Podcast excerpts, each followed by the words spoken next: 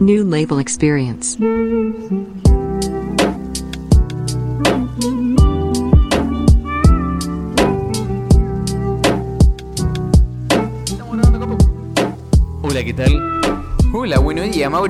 Mauro. ¿Cómo andas, Rami? ¿Estás contento porque ganó la selección argentina? Ganó la Cele, vamos Messi. Qué interesante que fue que nos fuimos al mercado a comprar aprovechando que había poca gente en ese horario. Iba ganando 2 a 0 la selección y en 3 minutos que vinimos desde el Coto hasta acá, plum, 2 a 2. Estaba todo el mundo llorando.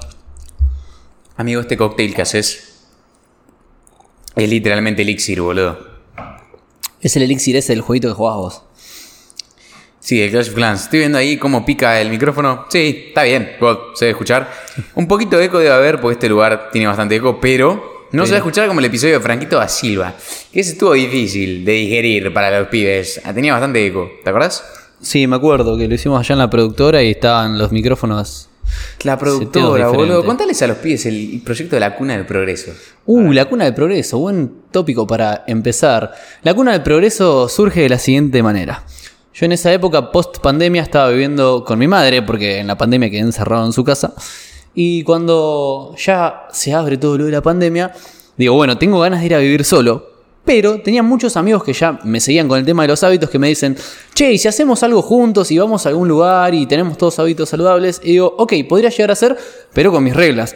Lo que vamos a hacer es ser sumamente productivos, vamos a hacer un ritual a la mañana, así, así, así, y empecé a poner mis propias reglas y digo, quiero un lugar en el centro, vivía en Junín, provincia de Buenos Aires, un lugar en el centro de Junín que tenga un dormitorio para cada uno, mínimo Claro. que íbamos a hacer tres, y bueno, teníamos que levantarnos todos tempranos. Le dije a Tommy, prim- en primer lugar, le dije a Gaby, Ah, ¿Y Tommy se sumó al final? Tommy al final no se sumó, no se pudo sumar porque tenía otros planes. Y mm, se terminó sumando otro chico, ¿viste? Que ese fue el que tiró barra surrender a 20 y. Sí, sí, sí, barra dif- surrender. Difitió. Bueno, la cuestión era que el proyecto ese era que todos vayamos a esa casa a progresar sistemáticamente en todas las áreas de la vida. Claro, todos claro. los días de la semana. Entonces hicimos un desafío cuando nos mudamos que todos nos levantábamos a las 5 de la mañana Wow. lo hicimos creo que por tres meses. A las 5 de la mañana. Y bueno, 5 menos cuarto en realidad. Teníamos que a las 5 ya haber salido del dormitorio con la cama armada, pegarnos una ducha con agua fría y después hacíamos el ritual de la hora de la mañana que lo sacamos del club de las 5 am que consistía en hacer 20 minutos de ejercicio cardio, 20 minutos de lectura, 20 minutos de meditación y luego de eso, de lo que habías leído, vos tenías que dar una exposición oral enseñándole a los demás lo que habías aprendido. Y como ellos querían aprender oratoria, yo les daba diferentes ejercicios. Por ejemplo, bueno, Gabriel, vos me vas a contar lo que aprendiste como si fuera un reel de 30 segundos. Entonces, ah, los- hacías resumir lo que aprendieron. Claro, y- Como para que puedan digerir todos esos conceptos en un párrafo de 30 segundos. lo, que, rápido. ha- lo que hacemos hoy en día con la AI que, que probamos el otro día, pero con la mente lo hacíamos. No, pero básicamente forzarte a entender verdaderamente lo que leíste. Sí, encima eran 20 minutos que no te alcanzaba más que para leer. En esa época yo estaba leyendo Hábitos Atómicos y no me alcanzaba más que para leer un capítulo lento mientras lo resumía el libro. Y era leer un capítulo y explicárselo a los chicos. Entonces te apalancabas porque no solamente aprendías de lo que vos leías, sino de lo que lo- leían los demás. Y lo maravilloso de esto es que se empezaron a sumar amigos y clientes de todos lados. Se empezó a subir- a sumar a- en un momento hasta Mati Gorga a la reunión Ah, posterior a eso. Se sumaban al Google, no hacían un Google Meet. Claro, hacíamos por videollamada, no me acuerdo qué plataforma usábamos, pero sí, hacíamos por videollamada y se iban sumando algunos. Y era sumamente divertido porque estábamos todos en la misma, leyendo, estábamos todos aprendiendo, estábamos progresando y fue impresionante, no nos dimos cuenta en su momento, pero cómo sosteniendo los hábitos en el tiempo, que es la maravilla de los hábitos, Clear dice que los hábitos son el interés compuesto del desarrollo personal. Sí, obvio. Entonces, era espectacular. Cuando nos dimos cuenta, fue como, wow, pasé de tener el peor estado físico de mi vida a tener el mejor en tres meses, porque estábamos re prolijos con los carbohidratos, con la proteína, con el ejercicio, entrenábamos todos los días. Claro, pero fíjate cómo el entorno, eh, bueno, es lo que decimos siempre, pero el entorno básicamente te potenció, te hizo un multiplicador de tus outputs. Sí, y encima nos apalancábamos mucho. ¿Te acordás que yo te conté? Por ejemplo, eh, Gabriel era bastante desordenado en muchos aspectos y nosotros teníamos reglas. Por ejemplo, uso, lavo, seco, guardo. Y Sí, si no sí, cumplías sí, con alguna parte de todo eso, cobrábamos, no sé, 200 pesos Claro. por cada uno de esos. si yo veía que Gabriel no había lavado o secado y lo tenía que lavar yo, Lampo, transferime. Claro, dámelo ahí inmediatamente. Entonces te apalancabas con todo tu grupo de amigos y no solamente era que lo hacíamos así, sino que si yo quería incorporar un hábito nuevo, iba y te decía, Rami, a partir del lunes voy a empezar a hacer, no sé, a bañarme con agua fría. Y si no me baño con agua fría, inmediatamente te tengo que dar 3.500 pesos. Claro, claro. Y vos venías y estabas modo chaiseándome a ver si lo hacía o no lo hacía, pues. Estaba Claro, está espectacular. bueno, ¿se lo recomendarías a los pibes que te, te, te estén tipo seis meses o un año vivir con amigos así muy manijas? Corte cuna de progreso. es espectacular. O sea, es la de- es el día y la noche. Son dos cosas completamente diferentes, por más que estén conectadas, porque tenés un grupo que te está presionando y encima era yo como líder del lugar, no podía No permitirme levantarme tarde. Había noches en las que tenía vida social como el resto de los humanos Sí. y me acostaba a las 3 de la mañana, pero yo a las levantar 5 cinco. menos cuarto me levantaba así, iba, hacía todo el ritual de la mañana y después capaz que me tiraba una siestita un ratito ¿y más. ¿Cómo te afectó en lo personal ese periodo de tu vida viviendo en la cuna de progreso? Honestamente, fue un filtro muy grande. ¿De que, de personas y que siento que me potenció mucho eso. Porque claramente yo no me. Se está por largar a llover nazi atrás tuyo. ¿Sí? Está relampagueando, pero Uh, violento. Está espectacular para podcastear. entonces. Está hermoso para poder. Podcasteamos por horas. Sí, hasta que nos echen a patadas. y bueno, me filtró mucho el entorno porque dejé de ir a bares por la noche, dejé de ir al pool, dejé de... no, Claro. Nunca me gustó salir a bailar, pero claro, cambias tus hábitos, te levantás a la mañana y te acostás temprano. Entonces, ¿qué hacía? Claro. Empecé a imponer, de algún modo, el estilo de vida nos juntamos temprano a comer en mi casa y hacíamos varias reuniones semanales con diferentes personas y era tipo seis y media de la tarde, como los yankees, nos juntamos... eh, cenamos tempranito, comemos, tenemos una reunión hasta las 10 y media, 11 de la noche y nos vamos todos a dormir. Claro, es que, a ver, ese es el secreto también para levantarse temprano. Si te querés levantar temprano, te acostás temprano, no hace falta que te pongas alarma. ¿Sabes lo que me pasa mucho? Que me dejé de poner alarma y ahora me levanto al toque. Claro. Pero cuando sonaba la alarma, yo le ponía snooze. No, y eso después te mata. Snooze y snooze, pero ¿por qué? Porque me molestaba el hecho de que alguien me esté dando la orden de que me tengo que levantar. ¿Entendés? Como que, Claro. que sonara la alarma me ponía de mal humor y me hacía meterle snooze. Pero ahora me estoy acostando temprano, 10, 11 de la noche, Claro. y naturalmente me levanto temprano. Entonces no hay secreto místico para levantarse temprano. Es simplemente acostarse temprano y ser disciplinado con eso, porque después las reuniones sociales, que la cena, que no sé qué, o que quedarte laburando hasta tarde, que a nosotros nos pasa una banda. Sí. Eh, yo me estuve acostando muy tarde durante estas últimas semanas, viste que te decía, me Vos estoy acostando. modo no dormir. Me estaba en modo no dormir. Por eso medio como que me enfermé durante estos últimos días. Era tipo, como no me podía dormir, pero no había chance que me durmiera. Me quedaba en la cama literalmente desde las 10 de la noche, meditando, y en un momento miraba la hora y eran las 2 de la mañana y seguía meditando, era como, bueno, me levanto y me pongo a hacer algo. Claro. Entonces, lo, lo que encontré yo que me soluciona eso es pasar un día de largo. Cuando pasás un día de largo, que, sí. que es como una noche heroica, ¿viste? Cuando Una vas a rendir patada un en la cabeza era un día Después largo. esa noche te, te redormís. Pero es fundamental acostarse temprano. Ahora, para que vos te levantes temprano y con energía, como dijiste vos, Rami, tenés que acostarte temprano. Pero ¿qué pasa si tenés malos hábitos antes de acostarte? Si estuviste hasta las 12 de la noche con la computadora y con el celular en la cara, tu córtex prefrontal queda cargado de la luz azul de los LED que tienen los dispositivos electrónicos Claro. y no vas a poder descansar, entonces vas a estar así y no vas a poder dormir. Entonces hay que ser prolijo también con el ritual de hábitos de antes de acostarte. ¿Vos tenés un, una night routine, por así decirlo? Sí, no la estuve implementando, incluso yo sabiéndola, no la estuve implementando durante estos últimos días, por eso se me despelotó la última semana. Claro. Pero cuando la aplico, que la mayor parte del tiempo la aplico, el 80% de las veces, es espectacular. Y es súper simple, que la A ver. comparto, la puse en el manual de procedimientos.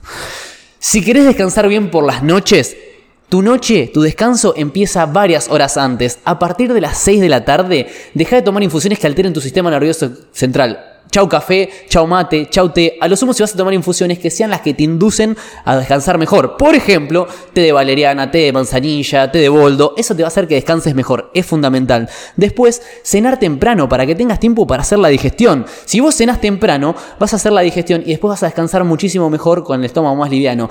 Si sos de esas personas que toman mucha agua, no tomes mucha agua antes de ir a dormir porque te vas a levantar varias veces a ir al baño a la noche y vas a interrumpir los ciclos de sueño. Esos son todos pequeños hacks y además la desintoxicación digital es fundamental, es clave. Dejar los dispositivos electrónicos antes de dos horas de irte a dormir es clave. Y si los tenés que usar, usa el night mode y anteojos con filtro de luz azul para que por lo menos no tenga un impacto negativo tan fuerte en tu salud. Es súper simple. Y además a eso, si querés, que es lo más clave, clave, clave, tenés que ir induciendo a tu cuerpo un sueño. Entonces, sumale a tu ritual de descanso, duchita de agua tibia, Sí, saumerios, calentita. Saumerios Sí. o velas, algo aromático, algo rico. tenue, cálida. Tal En cual. la parte de abajo, como dice Huberman. Como dice Huberman, la luz a partir de las 6, 7 de la tarde está bueno que tengas o veladores de pie o luces que estén de la mitad de la habitación para abajo y la luz, como la luz azul te ayuda a despertarte con el corte prefrontal. Claro. Hay estudios científicos que dicen que la luz roja, la luz naranja y amarilla, todos los cálidos, te ayudan a desconectarte, a descansar. Por lo tanto, pon esa luz. Y después, amigo, lo mejor que puedes hacer, que, que, bueno, vos me has visto que lo hago, es te desconectás de la tecnología, duchita, si tenés bañera te llenas la bañera, lo que sea, te das un momento de descanso, Sí. re- movimientos de relajación, un poquito de elongación o lo que sea, y te vas induciendo al sueño, y te vas a la cama, y te acostás. Y como dice Naval, si estás en la cama, medita y o meditas o te quedas dormido. Es un win-win. es un tremendo hack, boludo. Sí, sí. Es tremendo. Yo al igual lo intenté y me cuesta un poco meditar en esa posición. Siento que me tengo como que quedar sentado, pero igual está muy buena para implementar. Eh, sí, es hasta que te acostumbras. Yo, por ejemplo, hay ciertas meditaciones, si quiero mantenerme despierto, tengo que meditar sentado porque si no me duermo. Claro. Y cuando voy a meditar antes de dormir, medito acostado. Algo que me di cuenta que vos te pusiste súper disciplinado con el tema del control de hábitos. Sí. Eh, es con Claro. todos los hábitos cotidianos. Sí, sí, Por ejemplo, con el, el, el de lavar los platos fue épico el cambio que tuviste y es como algo que admiro muchísimo de vos.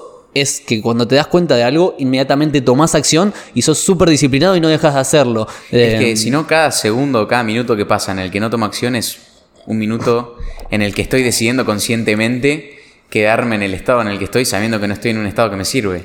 Digamos, entonces, es lo que hablamos, ya no me acuerdo en qué podcast, en el podcast de los libros, ya se viene el chivo, en el podcast de los libros o en qué podcast hablamos que la acción tiene que ser inmediata. Sí. Mientras más se dilata el tiempo en que sabes que tenés que tomar acción y tomás acción, Es como un periodo de ansiedad constante en el que tenés rama ocupada porque Claro. sabes que tenés que tomar acción.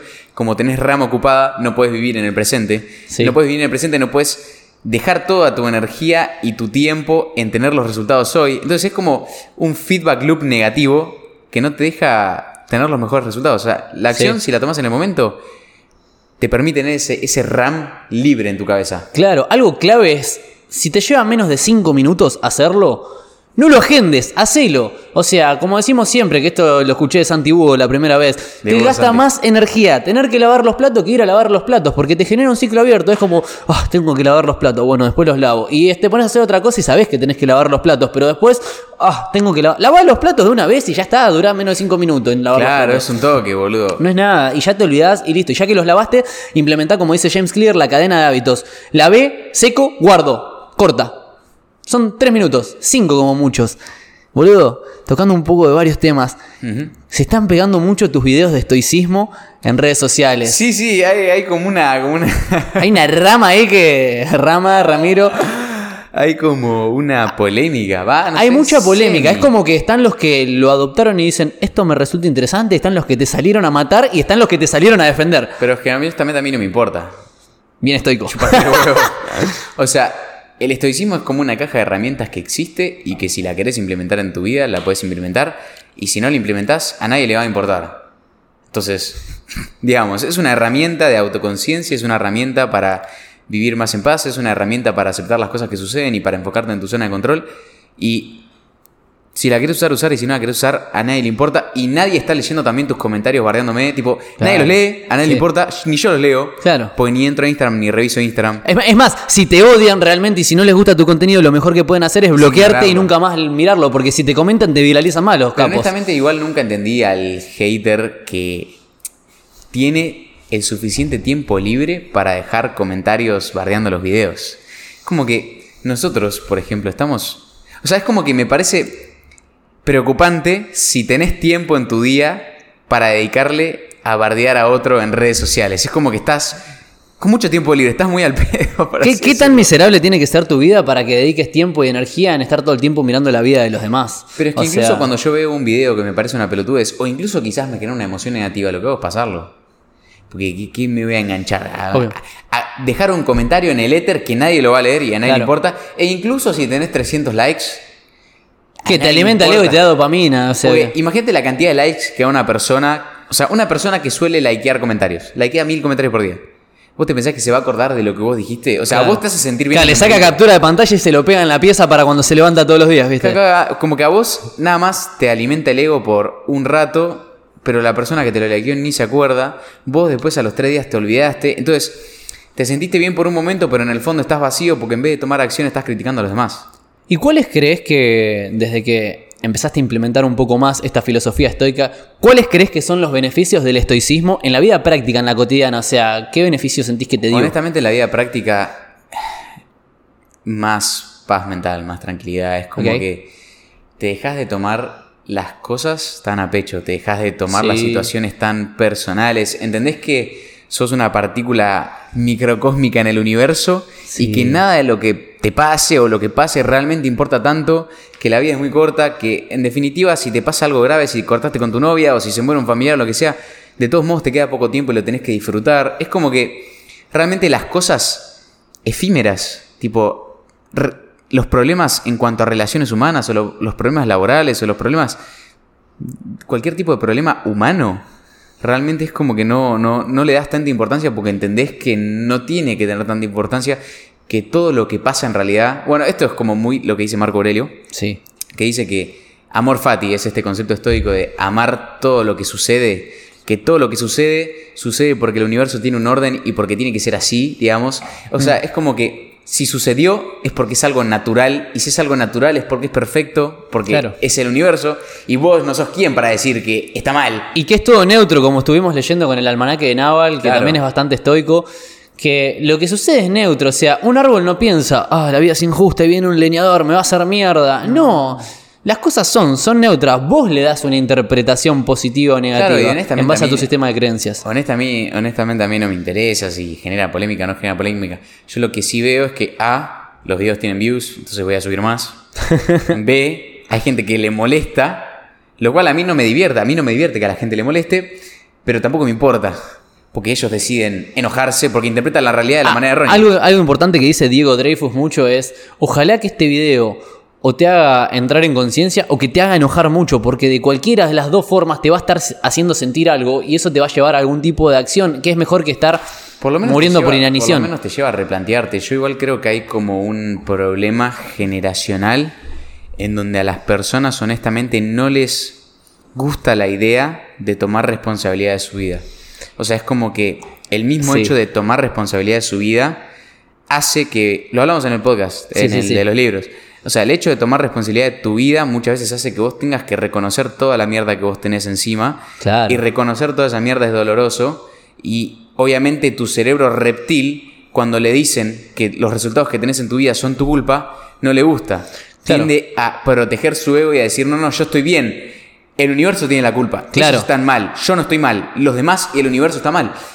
Pero bueno, es un proceso doloroso, no es de un Sí. día para el otro, pero mientras antes lo aceptes, antes podés mejorar, porque Sí. para mejorar tenés que tomar responsabilidad de tu vida, haya sido o no haya sido tu culpa tu situación. Claro, no importa, o sea, no es tu culpa que estés en donde estás, ¿sí? Pero es tu responsabilidad salir de ahí ahora que te diste cuenta que estás en ese lugar. Por lo tanto, aceptalo, aceptá.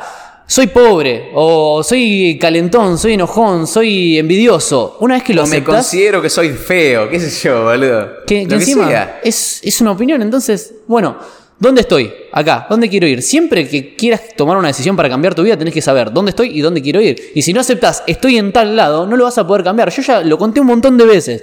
Era la persona que más se enojaba. Me enojaba por todo. Ladraba al perro, me enojaba con el perro porque ladraba. Pasaba cualquier cosa, me enojaba. Puteaba todo lo que podía ser insultado. Y decidí cambiar. Y fue una mierda tener que decir, wow, soy esto.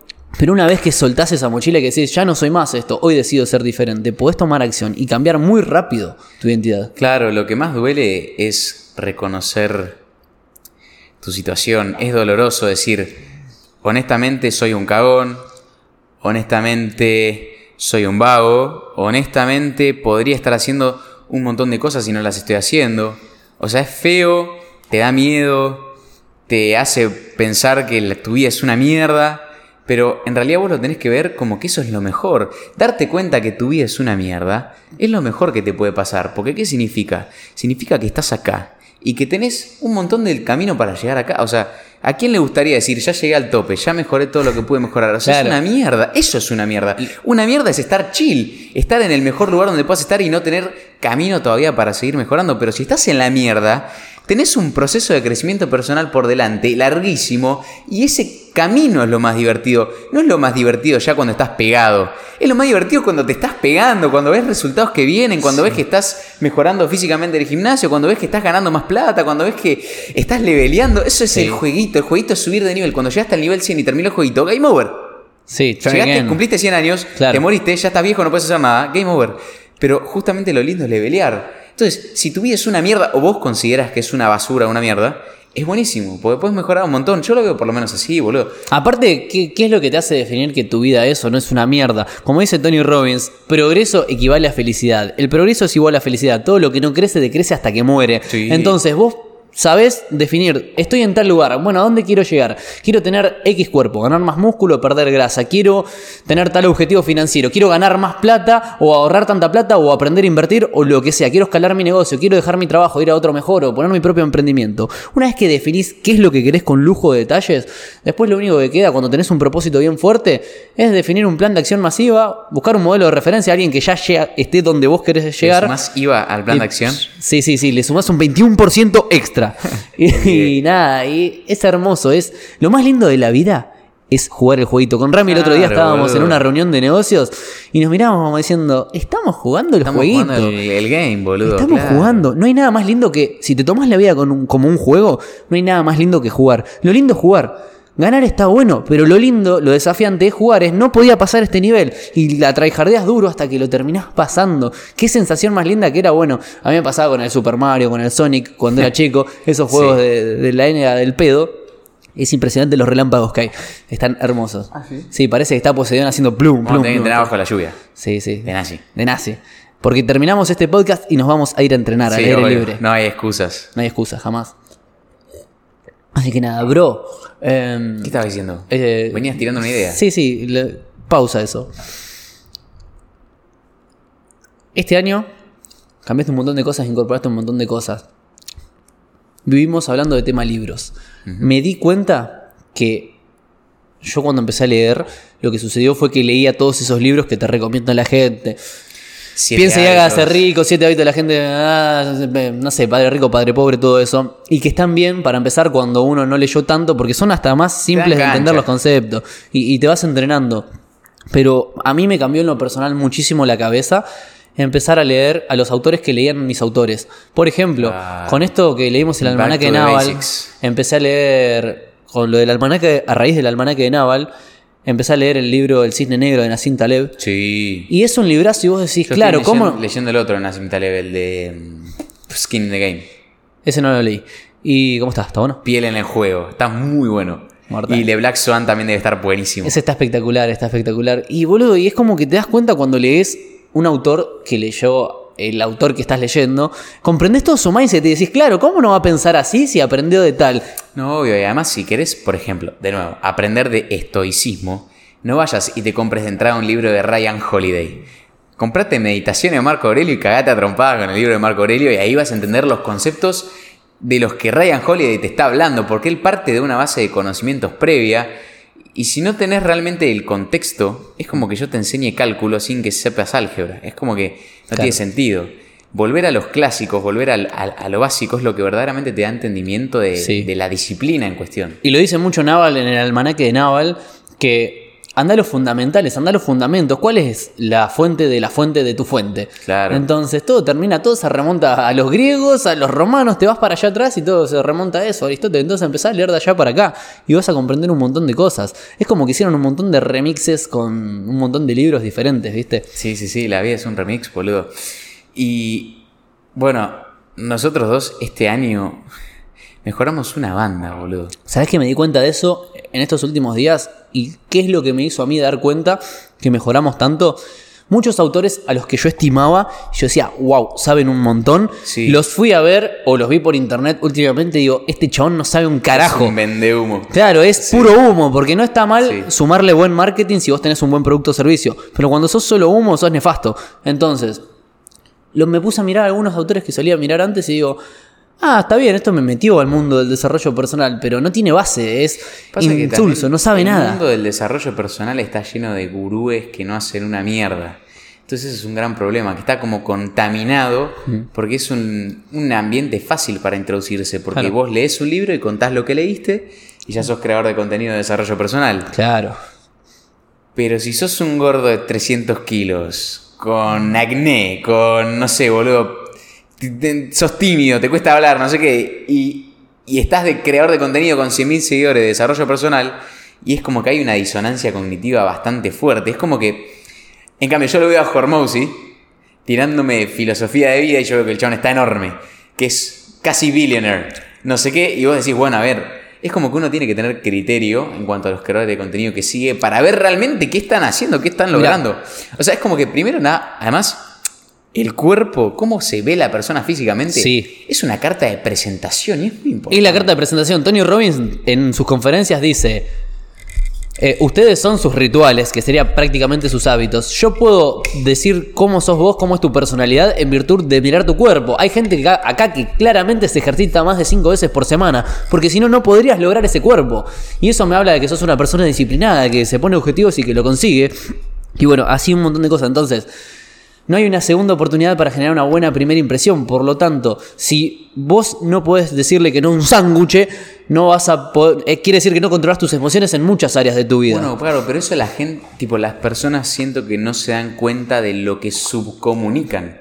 O sea, la realidad primero entra por los ojos, boludo. Entonces, si yo llego a tu casa, por ejemplo, y es un quilombo, Claro. me estás subcomunicando que sos una persona desordenada. Si sos desordenada, ¿por qué voy a quererte tener de socio si el negocio va a ser... ¿Entendés? Claro. Como que de una primera impresión de... Ya, primera impresión te veo cómo estás vestido, si estás limpio, si no estás limpio, si tenés aliento a culo, ¿no? ¿entendés? Tipo, tu imagen, apenas te veo 0,1 segundo, mi cerebro ya hizo 500 conclusiones. Sí, lo cotejó con, la, con toda la información que tenía previa de un montón de cosas. Y de repente, por eso es tan importante cuidar siempre tu imagen. Porque como no hay una segunda oportunidad para generar una buena primera impresión, una persona cuando te ve por primera vez va a hacer un research en su cabeza y te va a mirar. Y si te ve todo croto, todo sucio, es la única información que tiene vos, es lo único que sabe.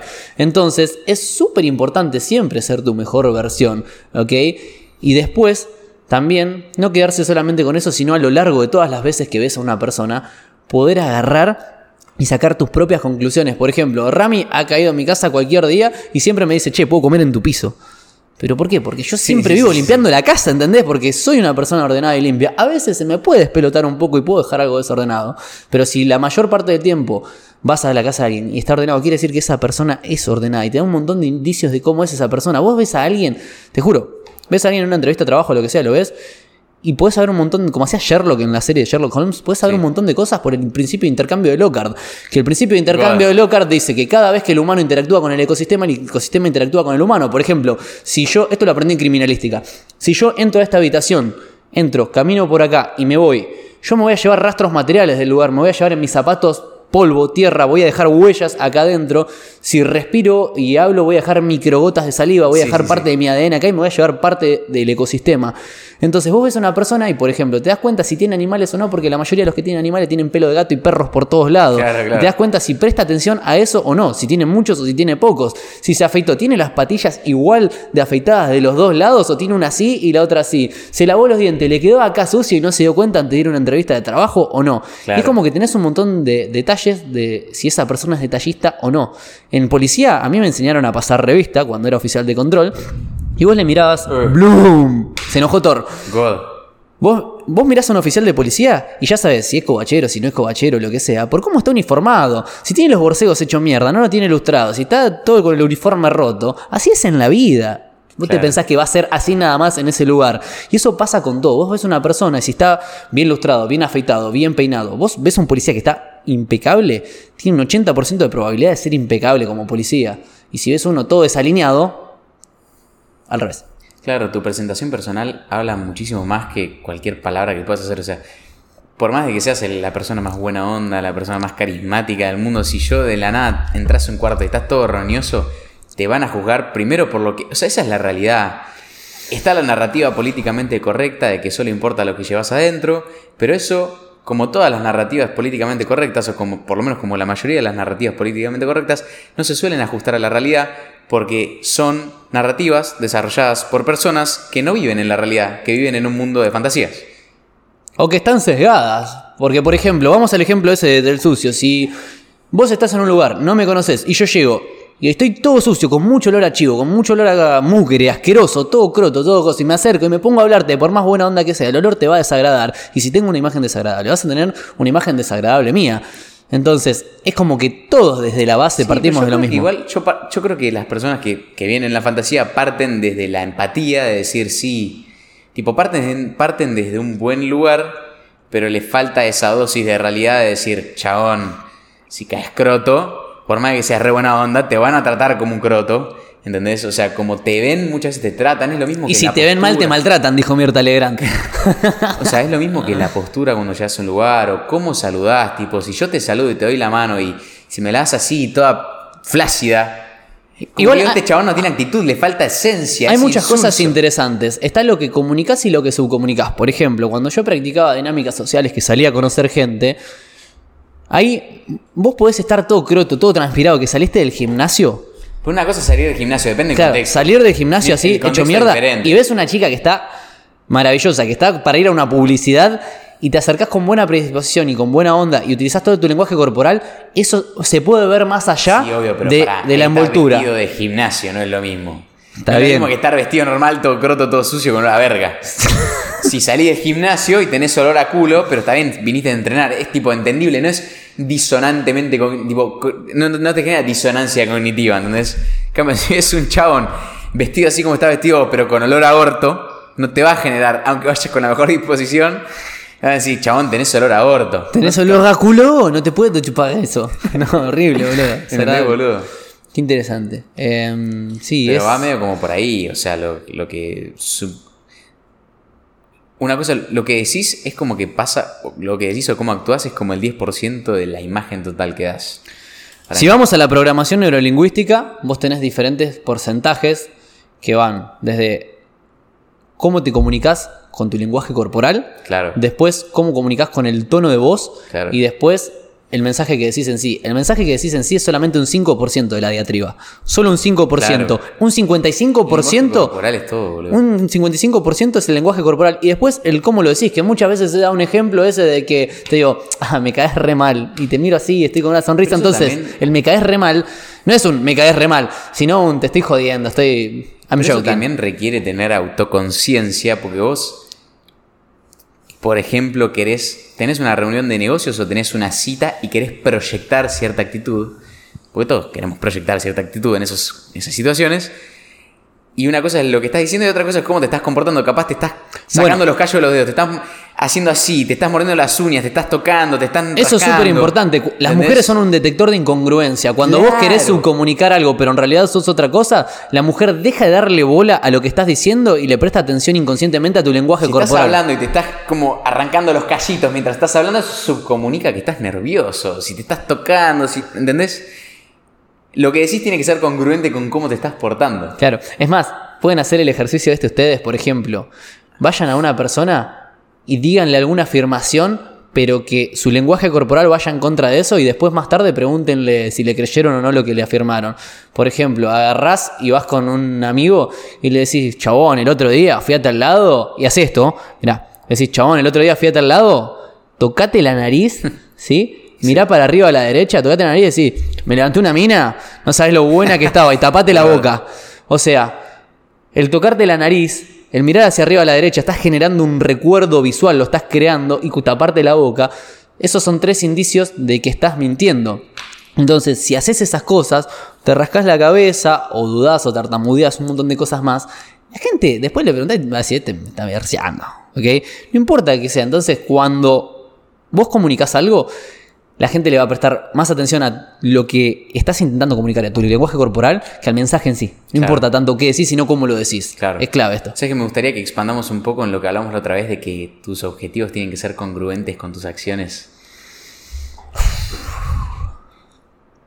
Porque capaz se pone en momento medio motivacional y nos ponemos a gritar acá, pero realmente uno tiene que ser consciente de...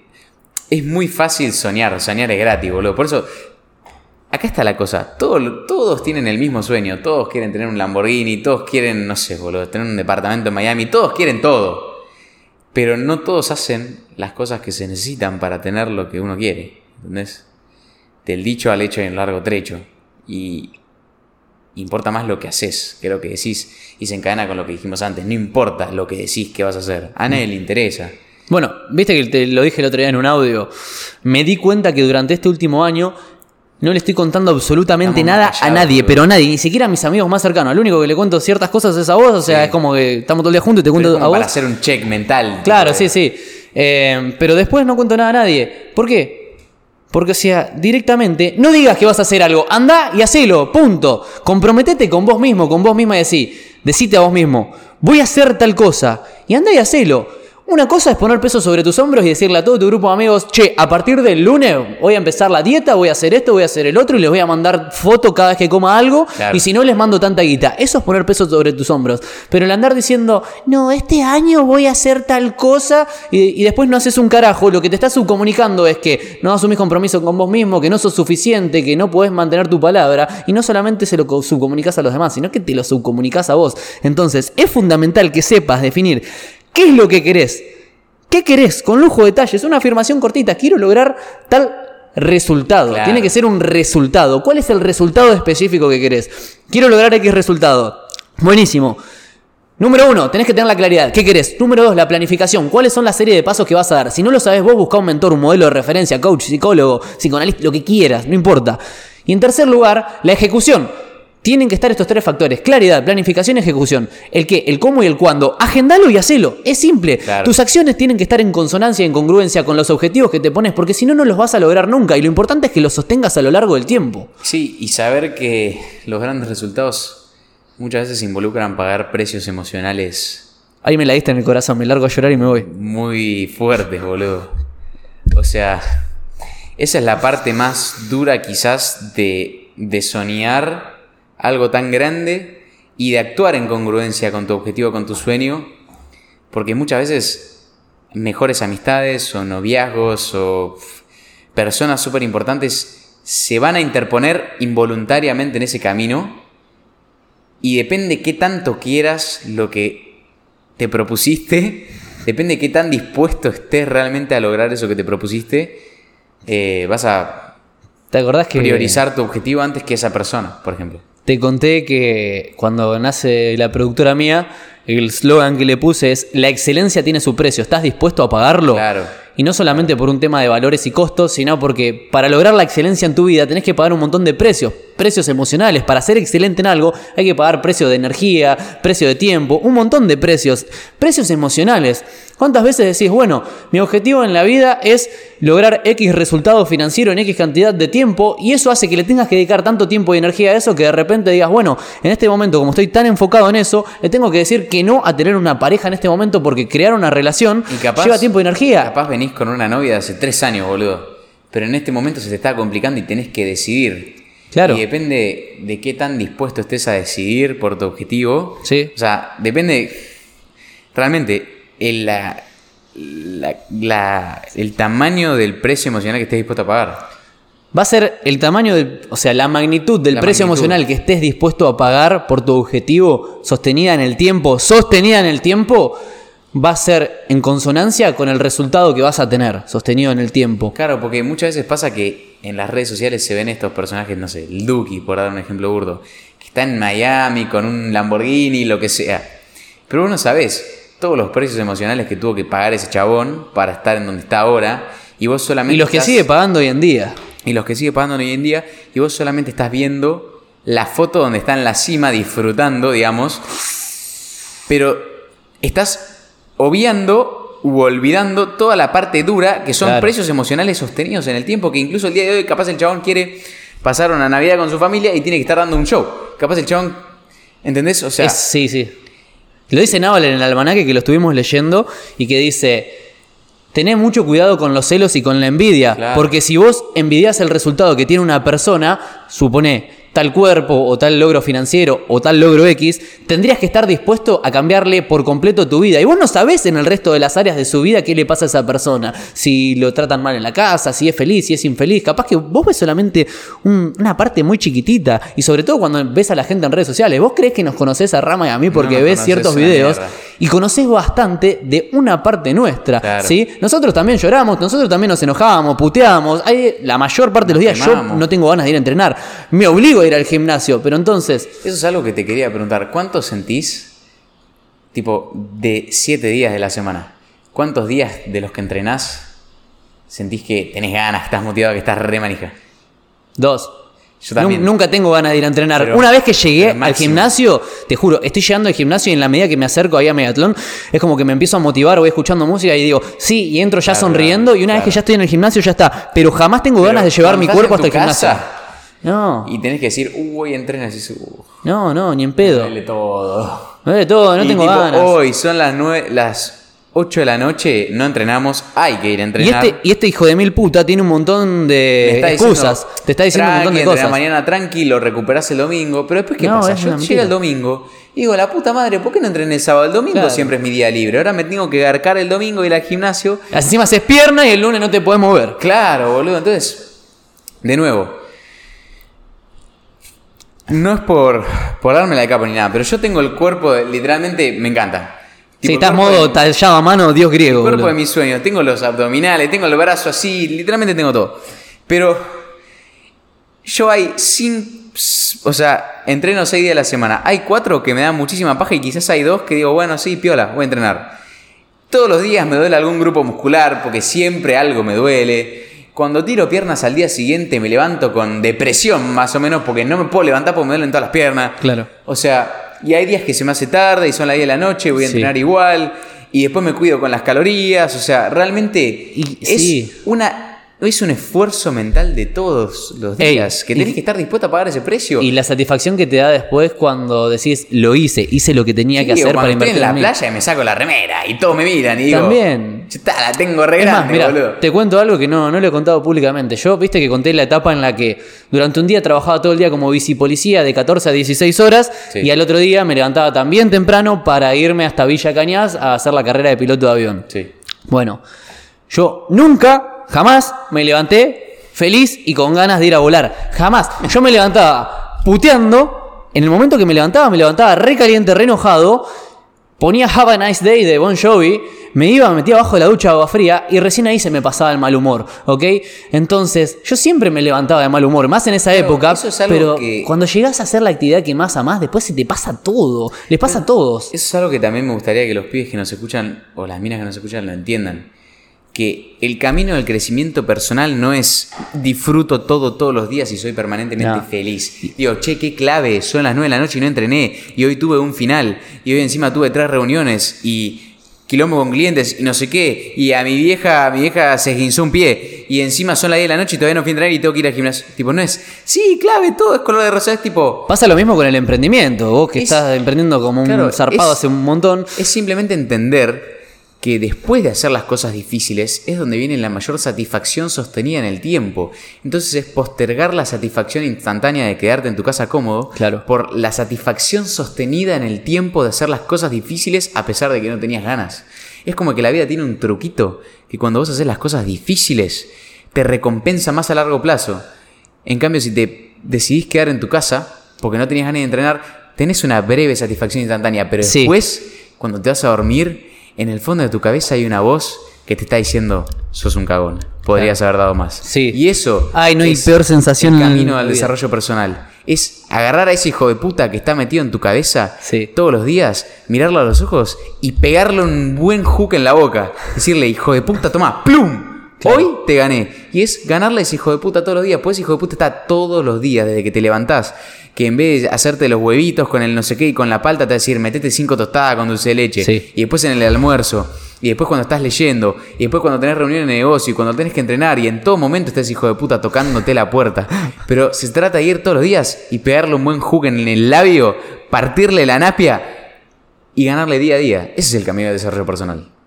Es ganar la pelea todos los días. Mira, Edgardo Disico, un amigo mío que es maestro de taekwondo, solía decir que la mejor definición de vida para él era que la vida es una constante de aprendizaje y de progreso. Entonces, vos constantemente, todos los días, cuando te levantas, tenés una guerra dentro tuyo, una lucha, y tenés dos, dos Ramiros o dos Mauro. Uno que te dice, nada, quédate un rato más en la cama. Y vos decís, me quedo un rato más en la cama o me levanto. Bueno, está bien, me levanto. Y en cada pequeña decisión que vos tomás, vas acercándote más o a tu mejor versión o a tu versión más mediocre. Yo por eso en el baño de mi casa tengo mente mediocre y mente próspera. Porque cada decisión que tomo, cada pequeña decisión, ¿lavo los platos ahora o los lavo mañana? ¿Me hace más mediocre o me hace más próspero? Y honestamente no sé qué es lo que nos lleva a tener... Porque yo creo que nosotros tenemos un miedo fundamental, que es el miedo a ser mediocres. Creo que eso nos impulsa a hay una tomar acción teoría, masiva. hay una teoría que es la teoría de Jürgen Klarich que la saca de varios libros de antropología y de un montón de cosas más que tienen que ver como el libro Sapiens, por ejemplo, bueno, de ahí que dice que antropológicamente fuimos evolucionando para que todas las decisiones que las tomemos las tomemos en base al miedo, Claro. al miedo. Viste que como está el sistema de dolor y de placer, él dice que las decisiones que tomamos las tomamos en base al miedo. Por ejemplo, la persona que quiere casarse, que su realización en la vida pasa por estar casado, en el fondo tiene mucho miedo de morir solo y de estar solo. La persona que quiere tener muchos millones de dólares, en el fondo tiene mucho miedo de A ser pobre. ser pobre o de morir pobre. La persona que quiere tener un cuerpo recontra fitness, tiene muchísimo miedo de ser extremadamente gordo. Y al revés, la persona que se mantiene gorda, adrede, tiene miedo de ser una persona banal que solamente basa su identidad en lo físico. Entonces, él dice, esa teoría dice, ¿ok? Que pasa eso, tomamos todas las decisiones en virtud del miedo. Entonces yo cada vez que estoy tomando una decisión en mi vida digo, ¿cuál podría ser el miedo de fondo que hay detrás de esta decisión? Y pasa mucho, yo cuando decido emprender, mi mayor miedo en la vida era el miedo a no sentirme libre era el más grande. ¿Ok? El miedo a no poder decidir, hoy no tengo ganas de ir a trabajar, hoy no tengo ganas de hacer esto, hoy no puedo. Tener que andar pidiéndole permiso a alguien para tomarme un franco, no ser dueño de mi tiempo. Ese era el miedo más grande que tenía. Entonces yo me hice emprendedor para sentir que era libre. ¿Está bien? Y después, mismo siendo emprendedor, te vas dando cuenta que hay diferentes niveles de libertad en la escalerita. Porque si sos ASMR, si sos tu autoempleado, pásame Sí, la botella si no. Si sos tu autoempleado, no tenés mucha libertad. Deja de, trabajar y deja de generar ingresos. Y Naval Ravikant lo dice, si alguien te tiene que decir a qué hora levantarte y qué ropa usar, no sos libre. Por más de que seas un abogado en una firma de Nueva York cobrando 600k por año, Claro. no sos libre. Igual está bien, a ver.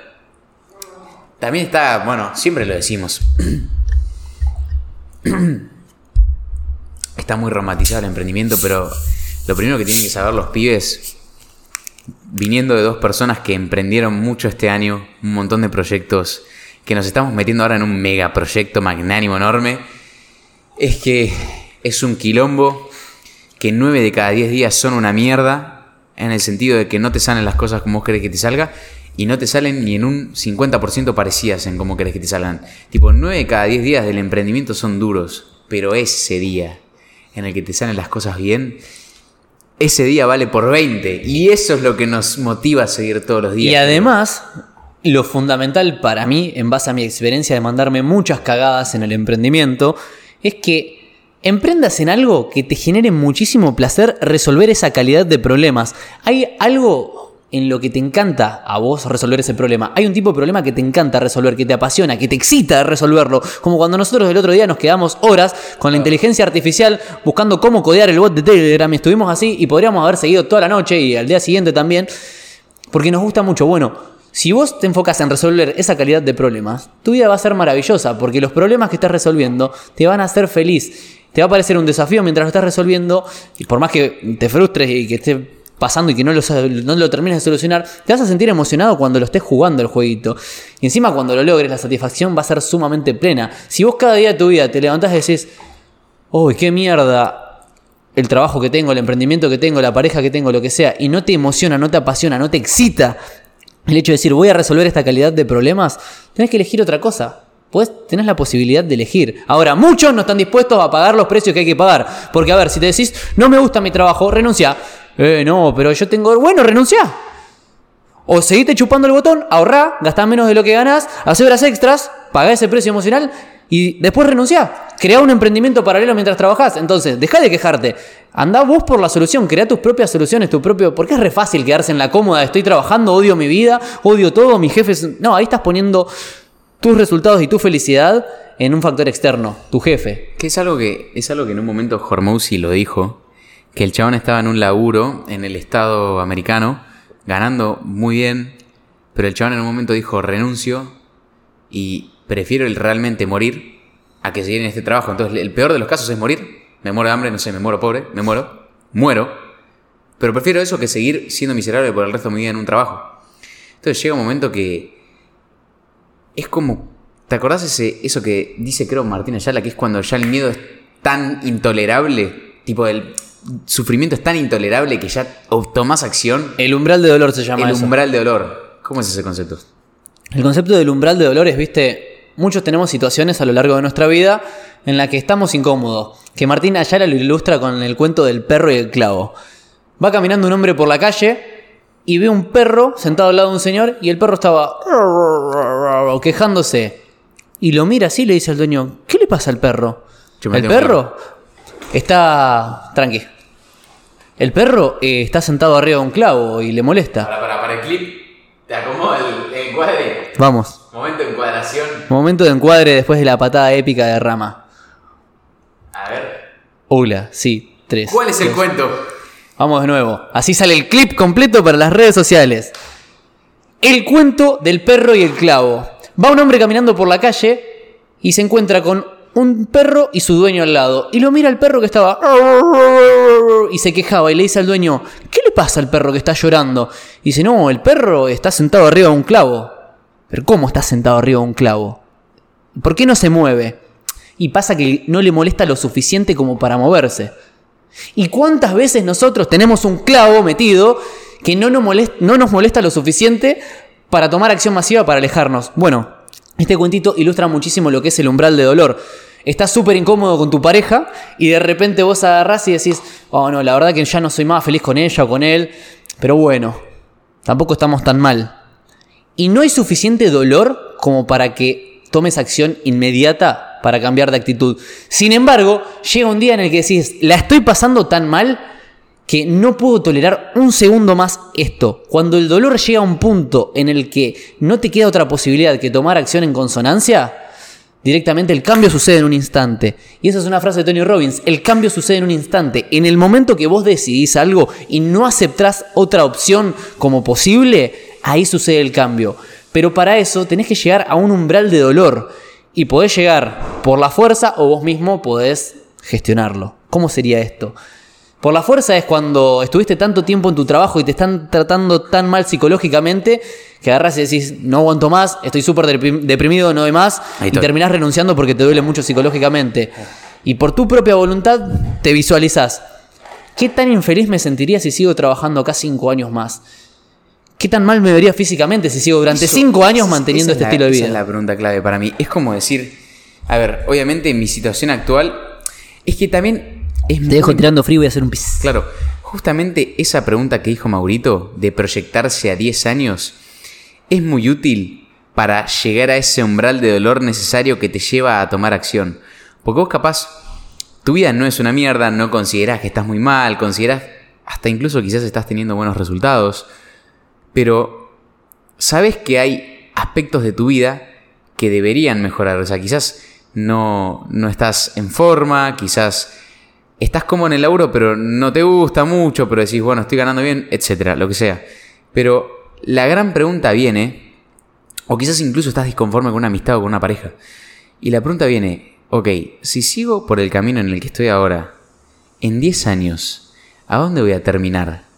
Y ahí es donde se pone scary, por así decirlo, donde, se, donde empieza a dar cagazo y decís, loco, si no cambio esto, si no, si no salgo de esta relación, o si no salgo de este laburo, o si me estanco con esto, o si no empiezo a encargarme de mi salud física, en 10 años voy a terminar en la mierda. Lo que les estaba comentando, Maurito, es que lo importante es hacer esa pregunta de qué va a pasar, porque capaz estoy cómodo, pero no estoy como me gustaría. Y es, la pregunta fundamental es, ¿qué puede llegar a pasar? ¿Cómo voy a estar en 10 años si Sí. hoy no empiezo a cambiar? Y ahí es donde empieza a dar- darte cagazo y decir, Mm, o sea, Mirá, si no me empiezo a encargar hoy de Preguntas que aprendí en el curso de coach de Tony Robbins que A te ver. dice, por ejemplo, para ver, bueno, lo dice también en el almanaque de Naval, si vos no estás dispuesto a estar con ese socio, con esa mujer, con ese marido, Por en 10 ese años. trabajo por 10 años, no te quedes un segundo más ahí, levantate y andate. Mm. Lo más valioso que tenés es tu tiempo. Las preguntas que dice Tony Robbins es, supone que estás en X situación, con esa pareja que realmente no te sentís muy cómodo, bueno, y empezás a través de las preguntas a guiar tu enfoque. ¿Cómo te ves dentro de 10 años físicamente? ¿Cuál es el precio físico que estás pasando? Y el precio físico es que como me siento mal, me como las emociones y vivo comiendo mal y estoy cada vez engordando más. Claro, pero ¿Cuál es el precio emocional? ¿Cuál es el precio financiero? ¿Cuál es el precio ¿qué espiritual? puede llegar a pasar en 10 años si seguís así de deprimido como estás? O así de gordo como estás? O así comi- de comiendo como estás? Tipo... Y se va toda la mierda muy rápido. Y es horrible. Y sin embargo, ¿qué pasaría si decido cambiar ahora y automáticamente cambiar mi, mi actitud al respecto? ¿Qué tanto mejor me sentiría de acá a un año, a cinco, a diez? ¿Qué tanto mejor me vería? ¿Qué tan mejor serían mis relaciones? Y es clave que vos, como tu cerebro es el mejor simulador que existe en el mundo, porque no difiere de ficción o de realidad, es mejor que cualquier simulador. Vos cerrás los ojitos, te visualizás. Por ejemplo, el otro día le estaba haciendo una asesoría a una chica que no sabía si estudiar psicología o estudiar para piloto de avión. Claro. Entonces, lo que hicimos fue una respiración, una visualización y fue ver unos escenarios. Y tu cerebro en ese momento no difiere de ficción o de realidad. No. Si vos te visualizás siendo piloto de aerolíneas y volando un Volando avión y viajando por el mundo, en ese momento tu cerebro lo toma como real. Y ahí es cuando vos decís, wow, mi vida es maravillosa como aviador. Claro, claro. Y después eso lo bajás al plano de la realidad. Bueno, ok, hasta que llegás a eso, eso es un buen objetivo, pero hasta que llegás a eso, van a pasar un montón de cosas. ¿Estás dispuesto a pagar los precios emocionales que hay? No, claro, y además todos tenemos el culo sucio en algún aspecto, en el sentido de que todos con algo estamos fingiendo demencia. O sea, ¿hay algún aspecto de tu vida que vos sabés que estás postergando? Una la relación con tus viejos, o la salud física, el gimnasio, o dinámica social. O sea, ¿hay algún aspecto en tu vida que vos sabés que estás fingiendo demencia, que lo estás postergando y que en tu cabeza te gustaría solucionarlo algún día, pero no lo estás haciendo? Claro. Y ahí también entra la pregunta que dijo Maurito de cómo te visualizás en 10 años. Mira, Y eso eh, te va a dar el cagazo suficiente para que empieces hoy. Vamos a darle un manual a la gente que estás escuchando vos esto del otro lado. Si nos estás escuchando en una plataforma solo de audio, anda a YouTube, que eso lo estamos monetizando. No, mentira. Anda a YouTube para que veas esta parte. Así me ves gesticulando. A- Dibujá, agarrá una hoja en blanco, agarrá una lapicera, un lápiz, un crayón, lo que quieras, y Un dibujá crayón. Un triangulito. Vas a dibujar un triángulo y vas a poner tres letras. En la parte de abajo vas a poner una R. En sentido horario, o sea, a vos sería acá, vas a poner una P y del otro lado una M. La R es de result, el resultado. ¿Cuál es el resultado específico que te comprometes a, a, achieve- a- a lograr, a adquirir? Así, boludo, nos pasa que estamos leyendo tanto en inglés que ahora no podemos hablar en español. Sí, sí, amigo. sí, es como- una paja. Achieve. bueno, ¿qué, qué resultado te comprometes a, a lograr? ¿Ok? Después, empezamos con la R, después la P. El propósito. ¿Cuál es el propósito de eso? Y me comprometo a lograr X resultado, a bajar tanto de peso para sentirme mucho más vital, para sentirme mejor conmigo mismo, para verme mejor, para esto, para lo otro. El propósito. ¿Cuál es el propósito detrás de eso? Para sentirme mejor conmigo mismo, más feliz, más vital, etc. Y la M viene de MAP. Massive Plan Action, o sea, el plan de acción masiva. Bueno, ¿cuáles son todos los pasos que tenés que dar para llegar a eso? Llevado a tu pareja, y honestamente me siento incómodo porque está pasando X situación con mi pareja. Bueno, definí el resultado que querés. ¿Cuál es el resultado? Me gustaría que nos veamos más, me gustaría que nos veamos menos, me gustaría que discutamos más, que discutamos menos, lo que sea. ¿Cuál es el resultado específico que quiero? Bien, ¿cuál es el propósito detrás de ese resultado? Que tengamos una relación más plena. Listo, ¿cuál es el plan de acción masiva? Le voy a mandar un mensaje, le voy a decir, amor, nos vamos tal día a comer y charlas ahí. Entonces lo agendás inmediatamente. Eso, el RPM, que es de la teoría de Tony Robbins, sirve para cualquier cosa que estés postergando hoy en tu vida. Fíjate el resultado, cuál es el propósito detrás de ese resultado y después cuál es el plan de acción masiva, cuál es la serie de pasos que vas a tomar para dar eso y agendalo.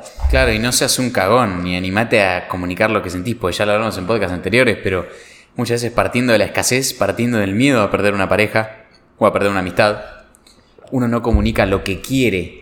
Pero yo creo que llega un punto en la vida de todos que te das cuenta que... O sea, por ejemplo, vos en tu vida, ¿cómo ¿Vos sentís ese sentimiento de urgencia? Es también un concepto bastante estoico y Marco Aurelio lo dice en Meditaciones, que dice, no vivas como si te quedara una década, porque realmente no sabes cuánto tiempo te queda. Apurate, te dice, en un pasaje de, de una de las primeras páginas. Ok. Entonces, ¿vos sentís que tenés un sentimiento de urgencia? Y si es así, ¿de dónde crees que viene ese, ese carbón que te infla la llama? Digamos, ese combustible. Me da gracia porque me acuerdo cuando vos dijiste que cada día que te despertabas sentías que estaba puro hueso de Billy Mandy atrás tuyo, Sí, ¿viste? literal, sí. Yo la urgencia que tengo en la vida para conseguir lo que quiero, las cosas, por ejemplo, mis logros materiales, financieros, mis logros espirituales y todo eso, es que quiero crecer lo más rápido posible para poder tener un impacto positivo lo más rápido posible en todo mi entorno Pero- cercano. pero Entonces, ¿Por qué querés tener un impacto en los demás? Ahí, ahí te digo. El primer, o sea, uno cuando empieza a cambiar, primero cambia su mundo. Empiezo a cambiar mis hábitos, me empiezo a liderar a mí mismo. Ahora vamos a ver los cuatro niveles de liderazgo, ya que estamos. Me empiezo a liderar a mí mismo. Una vez que mejoro mi vida, empieza a mejorar mi entorno. Entonces, para mí no habría nada más lindo del mundo que agarrar, ir a mi vieja, que hoy en día no estoy en ese nivel socioeconómico, de decirle, vieja, ¡plum! Toma, acá tenés una casa, olvídate de alquilar para el resto de tu vida. Más, acá tenés un auto, para que ella pueda vivir feliz, tranquila y cómoda y mejorar su calidad de vida. Que tenga toda la vida tranquila, solucionada, haciendo lo que más le gusta, que es coach, y que viva de ayudar a la gente a hacer lo que le gusta. Eso me haría sentir muy feliz porque, como, a ver, pasó esta semana. Esta semana yo agarré y te hice un regalo a vos Sí. y para mí, yo normalmente no me compro ropa, o sea, tengo tres remeras iguales, dos pantalones iguales, dos zapatillas iguales, tengo todo igual, ¿viste? Me visto siempre igual. Y es como que no pienso en ir a comprarme ropa y me olvide, me chupa un huevo. Sin embargo, agarré y te hice un regalo a vos y no sabés lo feliz que me hice, que, que me hizo el regalarte algo a vos. Cuando invertís la plata en hacer feliz a la gente que amás, es lo mejor que hay en el mundo. Pero vos pensás que en tu caso particular, o sea, vos tenés como algún objetivo más filantrópico de ayudar a la gente en su totalidad, o pensás Sí, que primero parte de ayudar a, a tu familia, a tus amigos y No, eso es, eso es una parte de, de todo el plan. A ver, para mí lo más importante es la libertad y yo siento que realmente con todo este sistema que se fue creado de que... O sea, que estaba bien, sirvió para sobrevivir ese sistema que fue creado. Estuvo la revolución industrial, necesitábamos gente para Sí, la sí, obvio, revolución obvio. industrial, después para las empresas, para esto, para el otro. Pero hoy en día, con un celular, como estamos filmando esto, tenés la posibilidad de generar ingresos de cualquier lugar del mundo con acceso a internet y podés ser libre y dejar de hacer esas cosas. El otro día discutí con un tipo y le digo, me dice, no, porque las máquinas, tipo, me parece mi abuelo a los 90 años, las Sí, máquinas sí, nos están robando el trabajo. Y está bien, ¿a quién, quién se levantó? ¿Quién a los 5 años te decía, yo cuando sea grande voy a ser eh, vendedor de playa de estación de servicio? No conozco a nadie que haya dicho No, eso. Y sin desmerecer ningún trabajo. O sea, están buenísimos, pero es mejor que esa persona encuentre su propósito de vida, qué es lo que más le apasiona, qué es lo que le gusta, qué es lo que le divierte, y que pueda vivir siendo feliz. Claro, nadie dijo nací para ser playero de estacionamiento, lo cual no tiene nada de malo, pero No. si viene un, un algoritmo, un AI, un bot o un robot a Claro. reemplazar ese trabajo manual y mecánico, significa que van a aparecer nuevos trabajos creativos. Claro, y ahí viene el diferencial como humano. Y si vos me decís, bueno, Mauro, ¿cuál es tu propósito a largo plazo? Es tener un impacto positivo en la vida de las personas a través de compartir todo lo que he aprendido sumándole mi propia experiencia y apreciación personal Pero para que ellos puedan ser libres. ¿Libres en qué sentido? Libres financieramente, como yo lo logré, que puedan recorrer el mismo camino que logré yo, crecer espiritualmente, crecer desde el desarrollo personal, Pero ser mejores gustaría- personas. Pero vos lo, eso lo querés hacer porque vienes de un- desde un lugar de ver todo lo que vos lograste viniendo de la nada y, y querés como impartirles esa idea a los demás de que realmente pueden hacer lo que se les cante el orto si están dispuestos a pagar el precio emocional y si están dispuestos a hacer lo que haga falta. Como que realmente querés mostrarles a los demás. Yo, ¿sabes? Eh, Tengo esa frase que la aprendí de Gabriel Girola que dice, las palabras convencen, los ejemplos arrastran.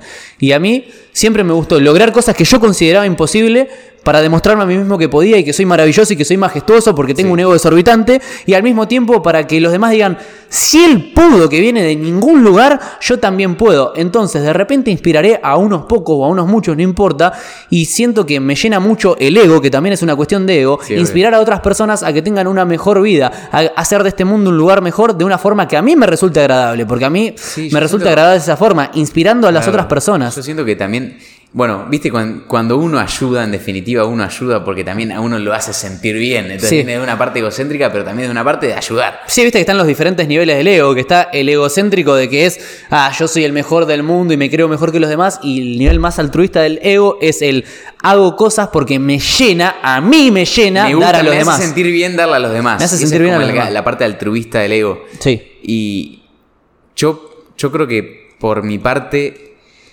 lo que me hace levantarme todos los días Cerebro y tener, mono. y tener este nivel de manija y este nivel de dejarlo todo, es por un lado, como nos contaba el otro día la persona con la que estamos haciendo un negocio majestuoso, eh, batalla cultural, digamos, impartir las ideas que yo creo ¿A qué te referís con batalla cultural? No. Batalla cultural o batalla. O sea, hoy en día vos ves a una persona normal y lo más probable, si la ves en un bondi, es que esté pegada al celular 8 horas por día, que viva en un trabajo Bien. infeliz, llena de ansiedad, tirando hate en Twitter, metida en el bar de las redes sociales, mirando Gran Hermano. O sea, muy separado del estilo de vida que nosotros por lo menos creemos que es el mejor y es el que más plenitud y felicidad te va a dar. Entonces, por un lado, batalla cultural, no solo de ideales modernos que creo que no sirven para nada, sino de costumbres y hábitos modernos que también creo que, que solamente están diseñados por personas que tienen como objetivo hacer que el consumidor consuma lo más posible Claro. y robarte tu vida y tu tiempo. Entonces creo que viene desde un lado altruista decir quiero que la gente recupere esa sensación de paz y plenitud y quiero que recuperen su tiempo y quiero Mm. Sí. que sean libres y que no estén atadas Bien. a una pantalla o a un algoritmo o lo que sea. Y, y por otro lado lo que te decía, lo de la muerte, que siento Claro. que...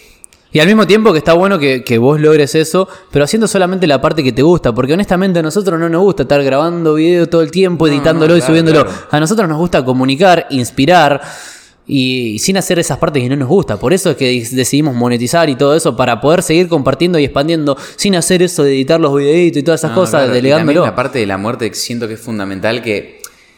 No sé, a mí realmente no me importa si los que escuchan el podcast se ponen a reflexionar sobre la muerte o no, pero incluso aunque vivas 100 años no es suficiente, incluso aunque vivas 1000 años no es suficiente, cuando te estés muriendo y estés en tu lecho de muerte, a mí me da terror haberme quedado con ganas de hacer cosas. Eso es lo que me da terror. Viste que, que le hicieron 90 preguntas a la claro. gente de qué era lo que se arrepentía y se Claro. arrepienten de las cosas que no hicieron. Claro, ten- a mí me da terror tener 90, 95 años, estar muriéndome en una cama y decir, ay, me hubiese gustado entrenar MMA, ay, me hubiese gustado irme a vivir a Europa, ay, me hubiese gustado emprender, ay, ojalá hubiese dejado ese trabajo, hubiera eh, perseguido a, no sé, ese emprendimiento, hubiera dejado a tal persona, como que lo que me da terror es te- arrepentirme de cosas. Por eso creo que el lado altruista de la batalla cultural y el lado del terror a quedarme con ganas de haber hecho algo, creo que es lo que me hace salir todos los días de, de la cama, manija, con ganas de comerme el mundo.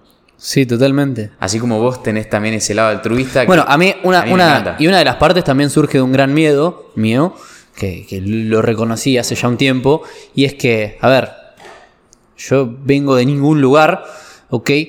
Y el miedo de volver ahí, el dolor que me generaría volver a la nada misma, Claro, claro. es ni en pedo, o sea, no hay chance, corro en dirección hacia el otro lado, no hay ni una chance de que yo vuelva a comer mierda porque no tengo plata para pagarlo, no hay ni una chance de que pasen esas cosas. A ver, yo no tengo ningún drama en dormir en el piso de algún lado, no tengo ningún drama en comer No, no lo que haya que comer, exquisito. pero no, no, no es por eso, es como con las herramientas que tengo hoy en día y con todo, es mi responsabilidad conseguir los resultados que yo quiero.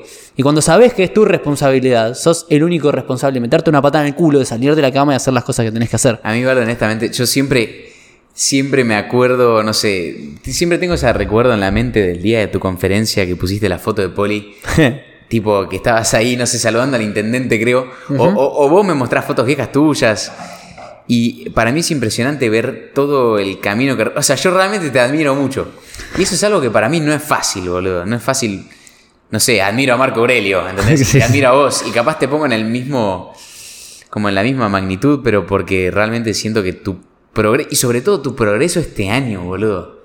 O sea, vos te ibas a, a ir a Europa a Sí. dropshipear los servicios de otro. Sí. Y yo creo que hoy evolucionaste a un punto que eso ni siquiera sería una opción que contemplarías. No, ni ahí. ¿Entendés?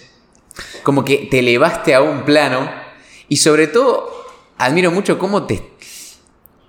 Tipo, cómo saliste de la nada y ahora te estás codeando con gente que lo tiene todo y vas a terminar ahí, y yo lo sé. Eso para mí es impresionante, es como que por eso me gusta mucho que tengas este espacio para hablar y para compartir tus ideas, porque siento que Bueno. un ejemplo espectacular para mostrarle a la gente que no hay excusa. Y a mí me inspiró mucho. ¿Te acordás que te dije que uno de los miedos más grandes que tenía el día de mañana era tener hijos y que esos hijos fueran unos como. Yo sé que voy a tener todas las facilidades financieras, ya las tengo, las facilidades financieras, o sea, esa libertad financiera de poder pagar el estilo de vida sin preocuparme.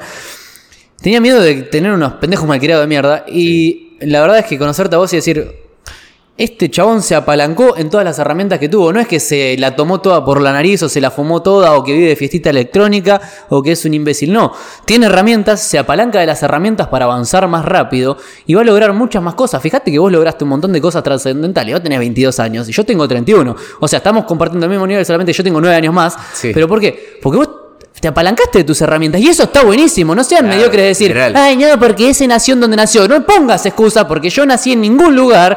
Sin embargo, agarré e hice mi propio camino. No hay excusa, como digo en mi libro. No hay una puta excusa. No es que porque hay tal nació en tal lado. No son tus condiciones las de que terminan, determinan tu lugar de llegada, sino tus decisiones. Todas las decisiones que tomás cada día, esas pequeñas decisiones. ¿Armo la cama o no armo la cama? ¿Hago esto o no lo lo vos otro? decís siempre. Como actúas en un área de tu vida, actúas en todas. Y como tomás una decisión, tendés a tomar las otras decisiones. Entonces, si estás en un lugar comiendo con un amigo y te querés clavar una pizza con papas fritas y cheddar y mierda, y después eso se convierte en... O sea, cada pequeña decisión que vos tenés en tu día a día es Sí. un voto a favor de una identidad. Claro, bien. Entonces, cada decisión mala que estás tomando es un voto a favor de la identidad que no te lleva al lugar en donde vos querés llegar. Exacto, y lo importante es no hacer el hábito negativo con De interés en- compuesto. en claro. con Rami nos comemos una torta esas de chocolate que, que son sin gluten, nos comemos esa torta, la recontra disfrutamos, la chiteamos. Pero ese día, capaz, no almorcé, me cuidé con las calorías, me, as- me aseguré tomar la prote- tipo de ingerir la proteína Claro. necesaria para cubrir mi dosis diaria de proteína. Claro. Y me sobraron 1500 calorías y ahí me disfruto la torta como un crack. Y encima lo hacemos conscientemente, no es que el cerebro viene modo mono y te dice, oh, dame azúcar y agarras azúcar. Es como decir, che, bro, ¿nos comemos esto? ¿Nos mandamos esta cagada? Sí, y la vamos a recontra disfrutar y dejamos el teléfono mientras la estamos comiendo y estamos, y estamos- meditando mientras comemos la torta y es como... "Ah".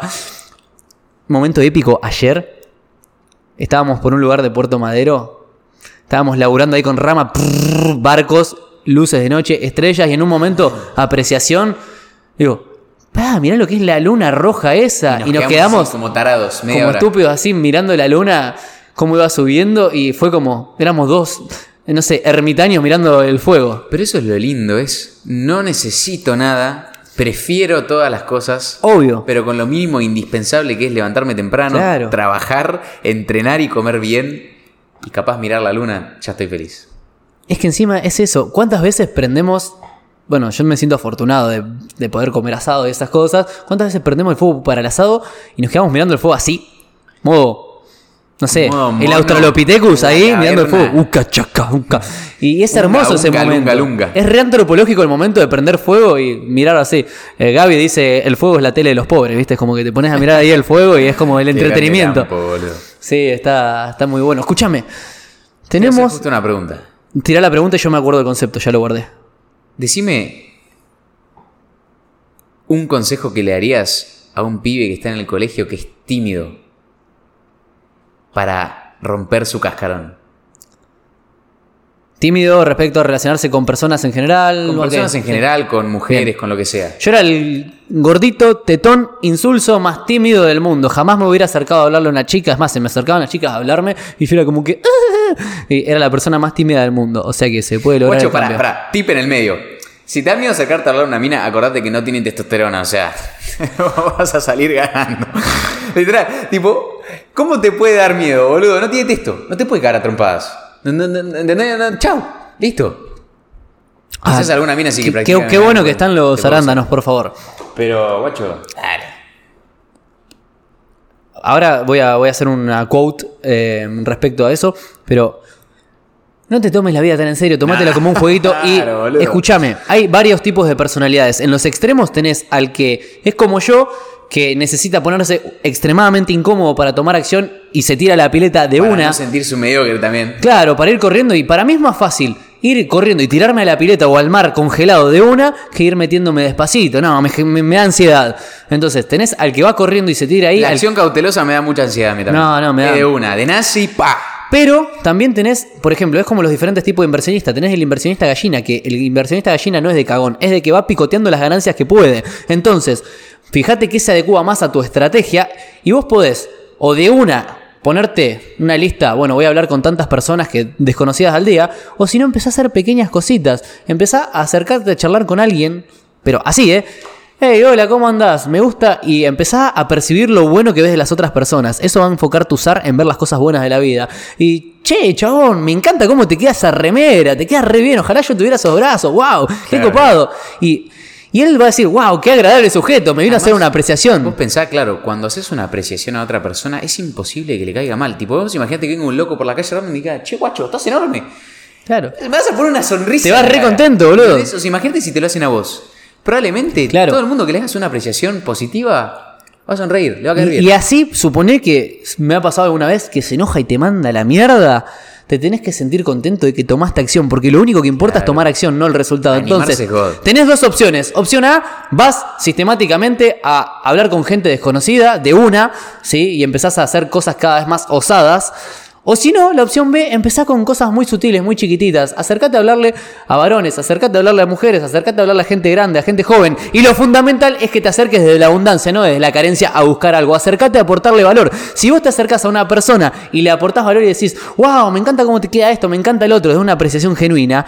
Esa persona se va a ir re contenta. No me creas nada de lo que estoy diciendo. Salí y ponelo a prueba. Anda a la calle a sonreírle a los extraños. Tipo, anda caminando y Sonreí y saluda. Vas a ver que, como dijo Diego Brandana, la sonrisa es más contagiosa que el SIDA. Tenemos neuronas espejo. Bueno. Si sos tímido, salí a hablar con gente desde el lugar de aportar valor, no desde ir a levantarte una mina a un chabón. No seas estúpido. Eso es lo clave. ¿Y qué ibas a decir antes? Que hay una creencia limitante que la dijo Damián Ruiz, el de Banana Rancia, cuando estábamos en el podcast y que después se fue para otro lado la conversación y no iba a interrumpir para eso, que es, no, en Argentina con el feminismo te acercás a hablarle a una chica y te meten una cautelar las bolas. Yo hablo con mujeres y con hombres todo el tiempo y no pasa nada. Eso es si sos un acosador, si sos un abusivo y venís como un idiota a decirle, "Eh, qué linda que sos. Qué No, pedazo de orto que tenés. No, No, dale, ahí sos un imbécil. Pero si vos te acercás con... Ay, se me escapó la puta madre. Ah, Minuto. Una hora, una hora dieciséis. Una hora 16, bien. Si vos te acercás a una persona y le decís, me encanta tal cosa, me llamó la atención tal cosa de vos, te quería venir a conocer, ¿qué es lo peor que te puede pasar? Que te diga, déjame romper las bolas, andate. Y listo, y te vas, y te vas contento porque tomaste acción, y ya está. Y te quedás contento porque no te quedaste con esa sensación de que fui un cagón y no me acerqué a comunicar lo que quería comunicar. Lo que te iba a preguntar antes de. Bueno, eh, en virtud de lo que es dinámicas sociales, si querés un ABC, tenés que entender que tiene tres pilares. Como dijimos el podcast pasado, la seducción, que primero tiene que haber atracción, la persona se tiene que sentir interesada por vos, después se tiene que sentir cómoda relacionándose con vos, que es la parte del confort, y después se tiene que sentir seducida. Estos tres pilares tienen que estar, y cada uno se subdivide en tres. Entonces, genera atracción. Volvete una persona interesante, no finjas. Si vos sos una persona mala onda, conectá con tu mala onda y decís, ¿sabes qué? Un mal humor de mierda. Y conectá con eso. Lucho Mellera, que hace stand-up, al principio se caracterizaba por ser mala onda y decía, a mí me cae mal esto, me cae el otro. Y todos nos reíamos de lo mala onda que era él. Entonces, conectá con lo que te hace atractivo o atractiva a vos y mostrate genuinamente. Es mejor ser rechazado por ser quien sos que ser aceptado por pretender ser alguien todo más. el mundo se da cuenta si fingís. Por ejemplo, viste que es Y muy no lo común- sostenés en el tiempo. Es muy común, quizás entre los adolescentes, o en realidad no entre los adolescentes, en las personas en general, de quizás no responder WhatsApp porque quieren jugar el jueguito de que te ignoro a No, es una propósito. boludez eso. Te, te ignoro a propósito para generar escasez y que vos después me quieras. No. Eso es una pelotudez. Sos un Si pelotudo. vos realmente, o sea, si vos realmente querés ser interesante, viví una vida interesante. ¡Claro! Ocupate con cosas interesantes. Exacto. Y después vas a ser interesante sin intentar ser interesante y vas a ser interesante genuinamente. Tal cual, que pasa mucho, sos hombre o mujer, o no importa el género que te guste, si hay una persona que te está escribiendo y que demuestra demasiado interés y que está todo el tiempo mandándote mensajes mientras vos estás ocupado viviendo tu vida y te dice, ¿por qué no me respondes? ¿Por qué no me respondes? ¿Qué te está subcomunicando esta persona? Que está todo el día al pedo, que no tiene una vida lo suficientemente interesante como para hacer algo por sí mismo. Entonces, eso es una red flag gigante y vos te vas corriendo de ahí. Pero, sin embargo, si vos te encargas de ser una persona atractiva, que tiene una vida interesante, que hace cosas por sí mismo, empezás a hacer actividad física, empezás a leer, empezás a hacer esto, otro. Y que no andas todo el día pelotudeando con el celular y agarras el celular solamente un par de veces al día y decís, hey, hola, ¿cómo estás? ¿Todo bien? Y ahí contestás. Eso es más atractivo porque demuestra que sos una persona interesante. Pero acuérdense de esto, cualquier actitud fingida, tarde o temprano sale a la luz. Se o sea, cae. no puedes, no puedes armar tu casa en cimientos de arena. o sea, no, se te va a caer a la mierda. te va a caer a la mierda. Realmente, todo lo que quieras subcomunicar o dar a entender Sí. tiene que venir de un lugar genuino de que primero lo tenés que ser. Por eso lo que vos siempre decís, que Be la seducción es un camino de desarrollo personal. Sí. Donde vos ves tu mierda, Sí. te conoces realmente y después salís. Claro. Yo, por ejemplo, cuando, cuando empecé con todo este tema de estudiar lo que era seducción, yo lo empiezo a estudiar desde un lugar de la neurociencia. Como que existe una, existe una ciencia del enamoramiento, una ciencia del amor. A ver, ah, oxitocina, existen neurotransmisores. ¿Y cómo se segregan esos neurotransmisores? Ah, existe esto, el otro. Y me pongo a investigarlo desde curioso nada más. Y después cuando lo veo desde el desarrollo personal, digo, claro, me hace todo el sentido del mundo. Hice mi listita de compra, ¿con quién me quiero relacionar? Personas inteligentes, divertidas, apasionadas. Yo soy divertido y no, estoy todo el día con cara de orto. Bueno, entonces yo me tengo que volver una persona divertida. Claro, boludo. Entonces primero te volvés la puta lista. Claro, es como que muchas veces decís, bueno, quiero. Es lo que te conté, no sé, me acuerdo cuándo, pero una mina que decía, no, yo quiero un chabón estudioso, responsable, no sé qué. ¿Y dónde vas a conocerlos? A un bar. No, Nah. no, era. ¿Entendés? Si vos querés atraer un tipo de persona, Perdón, te lo primero te, tenés que, la primero te tenés que convertir, digamos, Claro. en ese tipo de persona. Eh, es más, no tenés que perseguirlo, las terminás atrayendo porque sos igual. O sea, por ejemplo, si a mí me gustan las personas saludables y me vuelvo una persona saludable, eventualmente voy a ir a entrenar a algún lado, a algún parque, a algún gimnasio, algo, y me voy a conocer gente saludable, y algún día alguien me va a llamar la atención y le voy a decir, hey, ¿qué onda? Me pareces... Y tal cosa me llamó la atención y te pones a charlar y puede que salga todo excelente. Y si no, bueno, por lo menos te acercaste y charlaste con alguien un ratito. Claro. Y que te vuelvas una persona sociable. No tengas miedo de ser sociable. Es lo más lindo que hay ir conociendo personas. Porque yo algo que descubrí era. Cuantos más personas conoces, la otra persona simplemente se vuelve un espejo tuyo. Si me molesta algo que decís vos, y yo digo, ah, este chabón es un pelotudo. Y después digo, ¿por qué me pareció un pelotudo? Porque dijo tal cosa, es egocéntrico. ¿Y por qué me parece que es egocéntrico? Entonces, empezás a conocerte vos a través de conocer otras personas. Eso fue majestuoso, algo que me volvió la cabeza. Che, algo que te iba a. Para, para, yo te quería decir algo que justo lo anoté. Que es que es algo que tuiteó Hormouzi y a mí medio me dejó pensando. Que el chabón dijo: Cuando alguien te tira un bardo y vos te enojás, es porque en el fondo estás reconociendo que eso que dice esa persona es verdad. O, o porque te está tirando algo que te está pegando en la llaga. Porque si yo te digo. Si te choca, te checa, hay una Si- frase. Si, yo te digo, Mauro, sos un asesino de bebés, vos me vas a mirar como diciendo, ¿eh? Claro. ¿What? Digo, me chupo un huevo, ¿eh? Si te digo, sos un hijo de puta porque matás cachorros de labrador, te vas a cagar de risa. Yo no mato cachorro de labrador. Sos un inseguro de mierda y vos te calentás y te pones a la defensiva, es porque en el fondo estás reconociendo que lo sos. Eso es, un- eso es algo muy interesante que es que cuando sentís que te estás poniendo a la defensiva, quizás es un buen indicador Hmm. de que hay algo que tenés que mejorar y ahí está lo que tenés que mejorar. Porque si te pones a la defensiva es por una razón, si no dirías, chabón. Pasa con muchas cosas. Pasa también, el otro día estaba hablando con una persona y me empezó a hacer preguntas sobre liberalismo y sobre un montón de cosas que honestamente no tengo el nivel de profundidad en el conocimiento como para discutir sobre esos temas. Claro. No me siento capacitado para discutir sobre eso, sobre política. No estoy capacitado y tengo que saber cuáles son mis limitaciones. Claro. Entonces, fue como que me decía cosas que no tenían sentido ni congruencia, pero yo no tenía los fundamentos para responder eso. Entonces fue como que me enojé por un lado y por el otro digo, ok, ¿qué me viene a decir este enojo? Y que no estoy lo suficientemente capacitado. Va, ¿Y qué hago? Actúo va, en consonancia va. con esto. Voy a agendar X cantidad de horas semanales para estudiar sobre el liberalismo, para estudiar sobre Bitcoin. Bueno, ¿dónde voy a aprender sobre Bitcoin? Andrea Antonopoulos, voy a hablar con Mati Gorganchan. Esto ya está, lo solucioné, lo agendé, ya está. Claro, Lo claro. único que hizo esa acción me trajo información de que yo no me sentía lo suficientemente capacitado. Claro, pero muchas veces lo que pasa es que el cerebro de mono, ese enojo lo interpreta como que la culpa es de la otra persona. Claro. Y vos que ya tenés como la autoconciencia desarrollada, te das cuenta que en realidad ese enojo parte de una insuficiencia tuya y eso es bien estoico. Es decir, mi enojo, ¿qué puedo controlar yo de este enojo? Y claramente acá hay información que me falta, porque si no, no me estaría enojando. Claro. Le podría argumentar tranquilamente y quedarme tranquilo, pero ahí reconociste que la carencia era tuya y no era del otro. Claro. O sea, Sí, sí, y totalmente. Eso parte de reconocer tu mierda, como siempre. Obvio. Todo vuelve siempre a lo mismo. Y todo arranca con la autoconciencia. Claro. El primer hábito que uno tiene que desarrollar es la autoconciencia. Yo lo que te iba a preguntar antes, que cuando arrancamos a hablar de esto, era mm, vos con el tema de la Facu, algo que lograste hacer eh, fue tener mucha disciplina para sentarte y para apoyar el culo en la silla y para darle un montón de horas, horas y horas y horas. ¿Y qué consejo le darías a las personas que están en la Facu y de repente les cuesta? Primero, dejate de romper las pelotas y sentate a estudiar. Que esa es la parte más difícil.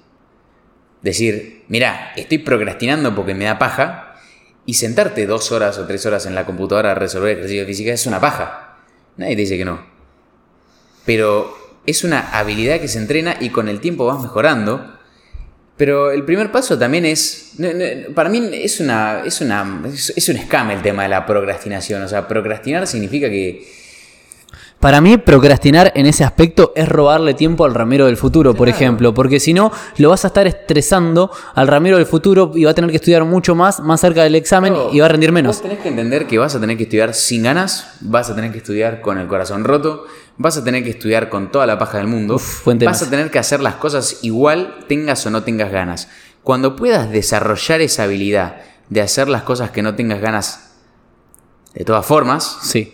o lastimado emocionalmente, o sea, cuando logres esa disciplina de hacer las cosas que tengas que hacer sin importar tus sentimientos, ahí vas a notar que vas a poder estudiar por muchas horas seguidas, porque vas a entender cómo funciona el mecanismo de la disciplina.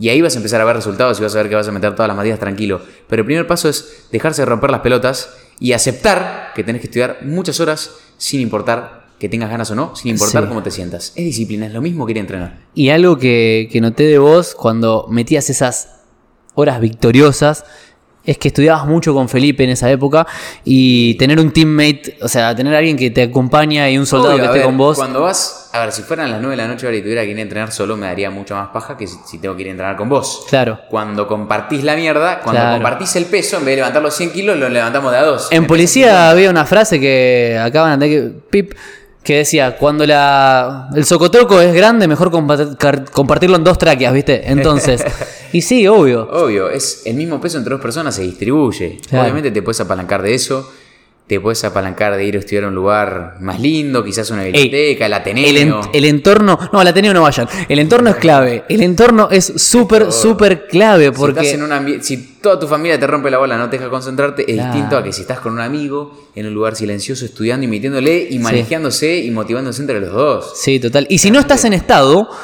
no quieras meter dos horas de estudio. Meté lapsos muy cortos y anda aumentando esos lapsos. Es como que me digas, Mauro, quiero salir a correr. ¿Cuánto querés correr? ¿20 kilómetros? ¿Cuánto estás corriendo? Ninguno. Y te vas a desgarrar, papi. Empezar corriendo de a poco, andás llevándote cada vez más al extremo. Y hay un día que vas a correr 5 kilómetros, hay otro día que vas a correr 6 y un día que vas a correr 4. Entonces, cuando estés estudiando, tenés que desarrollar la autoconciencia para darte cuenta cuáles son tus niveles de energía, cuáles son tus niveles de atención. Y si te estás dando cuenta que las letras chocan contra tu cerebro y que rebotan contra la hoja, levántate, estirate un poco, oxigenate, toma agüita, come frutos rojos y al rato volvé y dedicale full enfoque. Es preferible mandar varios lapsos cortitos, full enfoque, pudiendo después aumentar ese umbral de tiempo a que te sientes dos horas y que te salpeda ahí. o sea. No, no, claro, y sobre todo la parte de entender que tus sentimientos, no que a tu examen no le importa cómo te sentís, No. ni a tu profesor le importa cómo te Bueno, sentís. quiero tocar ese tema Ni ahora. a la facultad le importa si te dejó tu novia. O sea, los exámenes son en una fecha y son igual, Claro. pase lo que pase. Por eso es que tenés que estudiar igual, pase lo que pase. Y de Claro. ahí viene la disciplina. Si vos lográs forjar el hábito de la disciplina, Sí. después vas a ser imparable en todas las áreas de tu vida, no solo en el estudio. Sí, sí, total.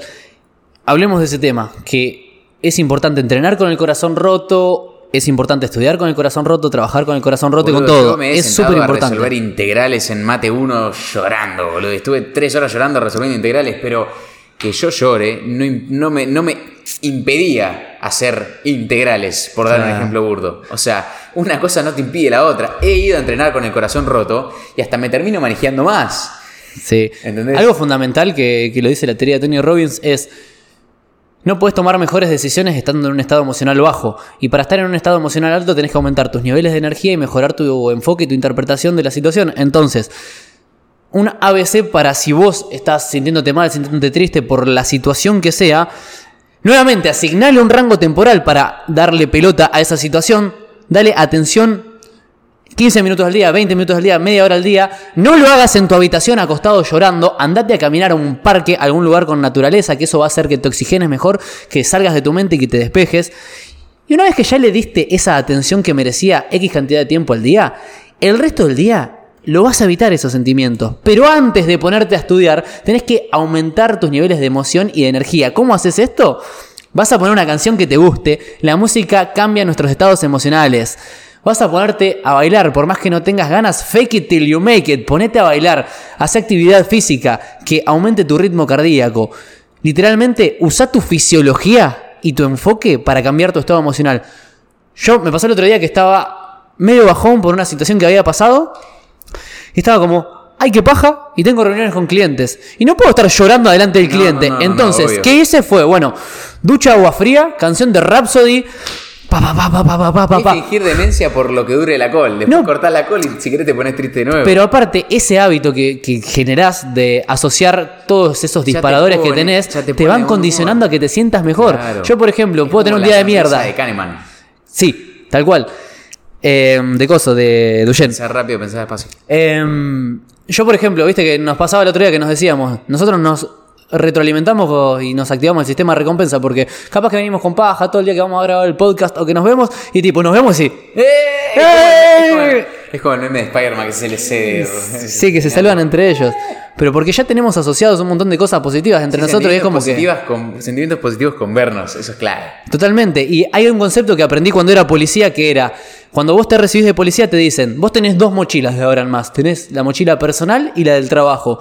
Cuando llegás a tu dependencia al trabajo, te sacás la mochila personal, la dejás en la puerta y te pones la del trabajo. Claro. Y cuando te vas del trabajo, haces a la inversa. Entonces, esto quiere decir que no lleves los problemas de tu casa al trabajo y no te lleves los problemas del trabajo a tu casa. No puedes llegar a tu casa y decirle a tu mujer, a tu hijo, a tu hermano, salí, no me rompas las pelotas que hoy tuve un procedimiento de mierda. No, no tienen la culpa. Entonces, no vayas y no lleves ese mal humor ahí. Y no lleves tus quilombos laboral personales al trabajo. Y asílo también con la facu. Cada uno tiene una mochila, entonces asigna horarios para darle atención a determinadas cosas. Claro, y listo. yo también lo que descubrí es que muchas veces, o sea, bueno, obviamente los... Después hay un tema que quiero tocar, que es que los resultados están del otro lado del miedo. Sí. para que lo vean notar los resultados y el miedo. Pero también muchas veces hay que ser conscientes de que la disciplina es cuestión de una decisión que te lleva un microsegundo. Sí. Es no pensar, o sea, yo cuando estoy en los días, por ejemplo, reuniones, quilombo, laburo como hoy, que quizás estoy solo, no estoy con vos, y no nos venimos manejando tipo, che, vamos a entrenar, vamos a entrenar. No, Sí, sí, estoy sí. solo, como el otro día que te dije. Es que la mayor casa- parte del tiempo estás solo, no estás con... Llegué a casa, estaba con una paja terrible, me dormí una siesta de 8 a 9 de esas que te liquidan, que te levantás más cansado de lo que te Sí, dormís. sí. Y en ese momento yo digo, listo, apaga la parte lógica del cerebro. Listo, apago la parte lógica, voy, me cambio, me pongo las zapas y llego al gimnasio. Tipo, me, me cambio, no lo pienso, me pongo la astilla, me pongo el short, me pongo la remera y bajo al gimnasio y una vez que llego digo, "Y, ya estoy acá, ya fue. Exacto. Pero es una decisión de un microsegundo decir, loco, metete los sentimientos en el culo 10 segundos. 10 Claro. segundos, si querés retomarlos cuando llegues al gym. Y cuando llegues al gym decís, ah, yo estoy acá, bueno, empiezo. Obvio. Y después sigo, y después termino. Y para, y después terminé la rutina y, ah, me siento Te bien. sentís re bien. Pero fue cuestión de apagar los sentimientos 5 minutos. O sea, son 5 minutos que después te dan una satisfacción enorme porque decís, guacho, tuve este día difícil, me costó un montón, tuve esto, tuve el otro, tuve aquello. Pero fui igual lo hice. Es que es eso, la disciplina se Tengo trata un de voto eso. positivo a favor de la identidad que me va a dar los resultados que quiero. Bien. Y es una decisión de dos minutos, de decir, me meto los sentimientos en el culo dos minutos, Claro. me cambio y bajo. Claro. Listo. Y después si quiero en el gimnasio retomo. Vos ahí lo que estás haciendo es asociar esa acción de llevar tu trasero al gimnasio por más que no tengas ganas con tu identidad. Yo soy la clase de persona que hace las cosas por más que no tenga Y ganas de hacerlo. tenemos el WhatsApp Sessions, que eso es re Sí, tremendo. Eso es épico. Te dejo tirando frío un segundito y voy a hacer otro pije y tomé mucha agua. Sí, sí, obvio. Boludo, yo este día, hoy tomé como dos litros de agua. Sí, vamos. Está, está, está, estoy, estoy, estoy- sí, sí, sí, sí, estoy estoico. Pero eso es algo que, eso es algo que también es como un hack o un truco que yo uso para hacer las cosas de todos modos, por más de que tengas ganas o no. Es como que yo digo, bueno, En este momento soy un cagón, no tengo ganas de entrenar, no tengo ganas de hacer nada, preferiría quedarme en mi cama durmiendo porque estoy muy cansado, tuve un día largo. Digo, Rami, dale, 10 minutos, apaga la conciencia, apaga los intentos, can- modo cerebro de mono, cambiate y anda al gimnasio. Si querés en el gimnasio, retoma todas las excusas que quieras. Pero vas a ver que por facilidad cognitiva, una vez que llegues al gimnasio y retomes esas excusas de mierda, de todos, modos, vas a caer en la falacia del costundido y vas a decir, mira, bueno, ya estoy acá, por lo menos 20 minutos meto. Y después cuando metas esos 20 minutos y tengas ganas de terminar la rutina, va a aparecer esa voz en el fondo de tu cabeza que va a decir, sos un cagón, termina la rutina, mete una horita, ¡pum! Y le vas a ver que la vas a terminar, pero es cuestión de esos 5 minutos que te lleva a llegar a pagar la parte emocional y hacer las cosas igual. Bueno, lo que le decía a los pibes, no sé si lo llegaste a escuchar. Sí, sí. es, Una vez que estás ahí y capaz de decir, bueno, listo, entreno 15, pero cuando entraste 15, esa voz Ya en tu está, cabeza sí. te pica. Dale, no se cagón. O sea, eso también es algo que a mí me encanta. Me encanta llegar al punto en el que siento esa voz en mi cabeza que me dice, dale, cagón, sos un cagón, sos un mediocre. sí, sí. Y esa voz me da Bueno. una bronca y ahí digo, es capaz estoy llorando, estoy re mal, pero digo, hijo de puta, y ahí me pongo, Claro. y sigo la rutina y lo doy todo. Sí, sí, es sí. cuestión de ganarle todos los días a ese hijo de puta que vive dentro de tu cabeza. Hay una frase que la dicen muchos Javi Rodríguez y muchos creadores más de contenido que la sacan de Mark Manson. eh, El start with eh, why. No, ese es Coso, eh, Tim Ferris. No, ¿quién era el de Start with Why? Eh, Mar- no, no me acuerdo. Bueno, se nos mezclaron los autores, tengo una ABC. Eh, Mark Manson es el del sutil arte que casi todo te importa una mierda. Y lo que dice esta persona es que la motivación procede a la acción. O sea, primero tomás acción y después viene la motivación. Porque vos tomaste acción, te sentís bien porque tomaste acción. Y después te vas a sentir motivado y vas a decir, bien, ya hice, vi al gimnasio y te sentís bien con vos mismo, con vos misma. y No, ahí ¿sabes arrancás. que hay algo que entendí últimamente, sobre todo con, con la agencia. Viste que yo ahora estoy prospectando de nazi y como que me estoy convirtiendo en un profesional de atraer clientes. Y, y lo que me di cuenta es que la excelencia está del otro lado de la iteración. No se logra la excelencia si no se prueba y se falla y se prueba y se falla y entender que ahí es cuando realmente entendés que fallar es parte del proceso Es que sí. que te rechacen es parte del proceso. Y ahora cambian mis expectativas. Ahora yo lo veo todo en cuestión de estadísticas. Mismo si me acerco a hablar una mina, yo no espero cerrarla. Yo como que no, no, no, no me pongo triste si no la cierro. ¿Entendés? Como que digo, es un intento. Y, a ver, en 10, 15 intentos sé que voy a lograr lo que quiero, pero si me acerco a hablar a una mina, o si tengo una call con un cliente, es- sí, sí, o si tengo un una llamada de problema. ventas, digo, este es un intento más, y estadísticamente sé que necesito muchos intentos para cerrar. Entonces, Sí. no me pongo expectativas imposibles y me deprimo por no lograr lo que quiero. Claro. Simplemente digo, loco, tengo que seguir intentándolo porque es una cuestión de números. El gran problema de la gente es que no lo intenta la suficiente cantidad de veces. Vos no necesitas millones de empresas para ser multimillonario. Necesitas que con uno de todos los emprendimientos que intentaste, pegarla con uno que decís, en este hice las cosas Sí, mejor, me fue bien. O con ese mismo emprendimiento fallar y fallar, Fallar y fallar y fallar, hasta que en algún momento lo hiciste bien. Claro. Embocaste bien las tuercas en su Claro, lugar y lo- la máquina gira. Totalmente. Y pasa lo mismo. Capaz que no lo intentaste lo suficiente. Pero ese es el concepto. La excelencia está del otro lado de la iteración, de probar Es que- repetidas veces. El que evita el fracaso también evita el éxito. Claro. Porque si vos evitas el fracaso, vas a dejar de hacer. Si vos evitas el fracaso, vas a dejar de hacer. Y si dejas de hacer, no vas a lograr absolutamente nada. Es como Edison era el de la bombita de luz. Bueno, a Edison una vez le, le preguntaron si no se frustró y dijo, no, yo simplemente descubría más formas de no hacer la bombita No, de luz. simplemente- Entonces, Simplemente lo, que- lo tenés que ver en tu cabeza como attempts, no como fallé. Simplemente es intenté una vez. Claro. Y ¿Y, cada y qué información te da esa iteración? Vos tomaste acción. Bueno, tomé X acción. Esta acción no me dio el resultado que yo buscaba. En primer lugar, no sigas tomando la misma acción, porque si no. Claro, y vos sabés Es que necios. mientras más lo intentes, más te acercás a tu objetivo.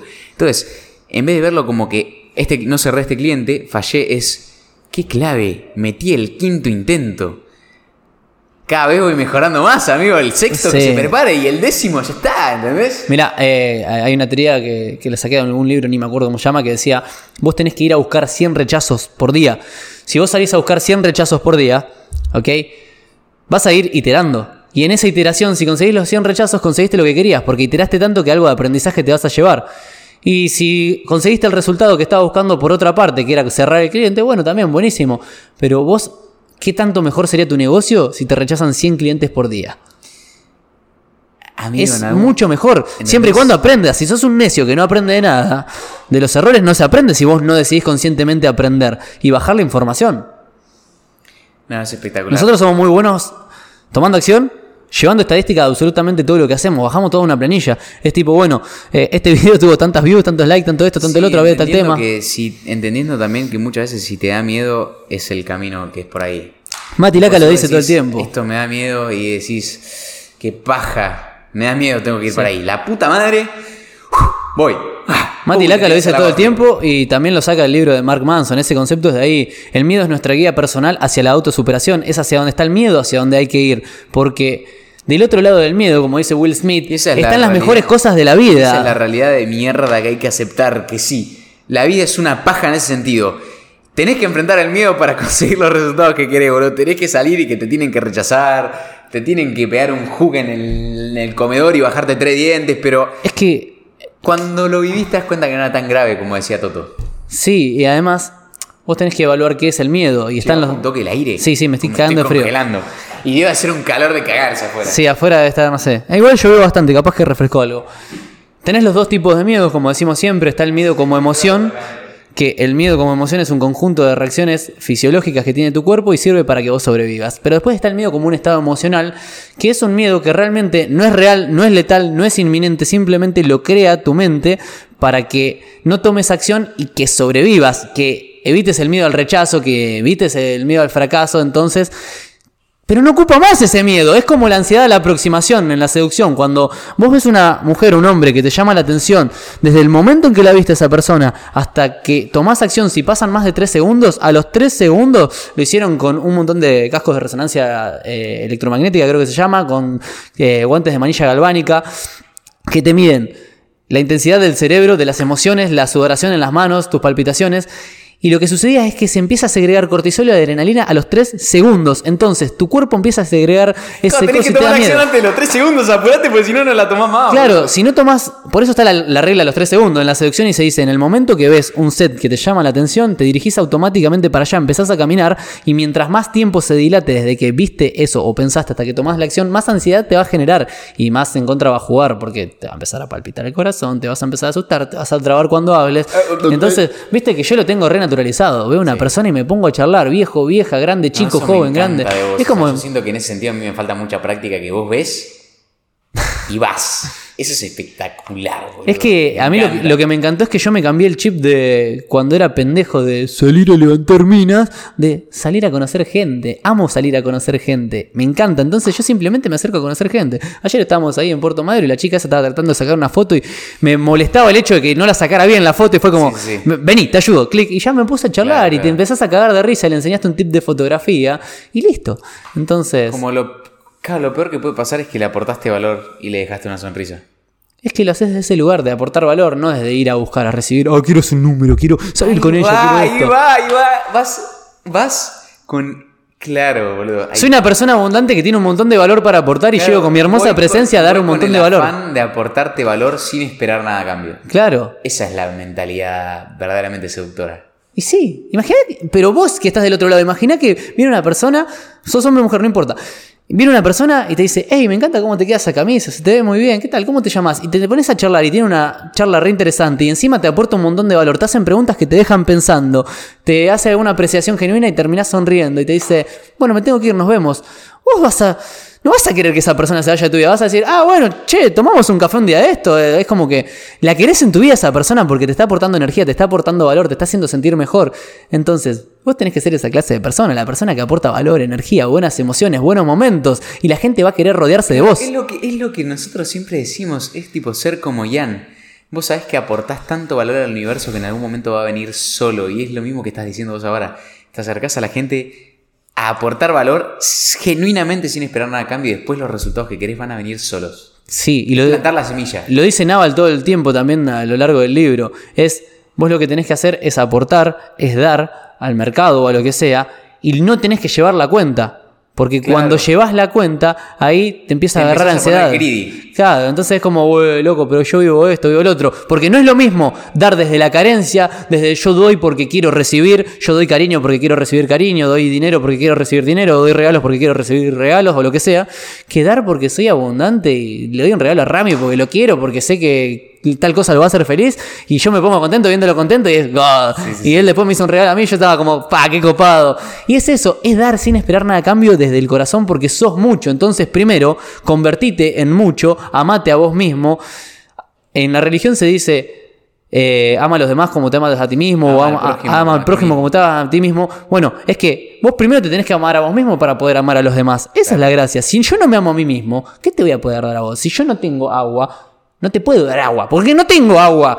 Entonces, primero tengo que conseguir el amor en mí, cultivar el amor en mí, conmigo, amarme a mí, darme la mejor calidad de salud a mí, de relación a mí mismo. Y cuando me siento una persona próspera, desde ahí me comparto con el resto de las personas. Y solamente me relaciono con personas que estén en la misma sintonía que yo. Y eso es maravilloso, porque ahí empieza la vida a ser hermosa como estamos nosotros. Wow, que Me encantó el concepto, boludo. nos rodeamos de personas que, que aportan valor. Nosotros somos, nuestro entorno es una máquina de aportar valor. Tipo, charlas con alguien y o te hace una pregunta que te deja pensando, o te dice algo que te cambia el día. Es como, y somos así porque todos somos así. Cada uno consigo mismo y después comparte eso con el resto de las personas. Nuestro entorno es re sano, o sea, literalmente es el mejor grupo de amigos y de contactos de negocio y conocidos que he tenido en mi vida. No, no sé lo que es una persona que se queje, no sé lo que es una persona que odie su vida, no, no sé lo que es una persona que. Y tampoco lo permitimos, o sea, ya cuando uno se está poniendo medio jede o medio denso, ya el toque es, che guacho, rescatate. Claro. Y nos lo tomamos bien, no, no nos lo tomamos personal. ¿no? Rama el otro día me dijo, dejá ese maní, pelotudo.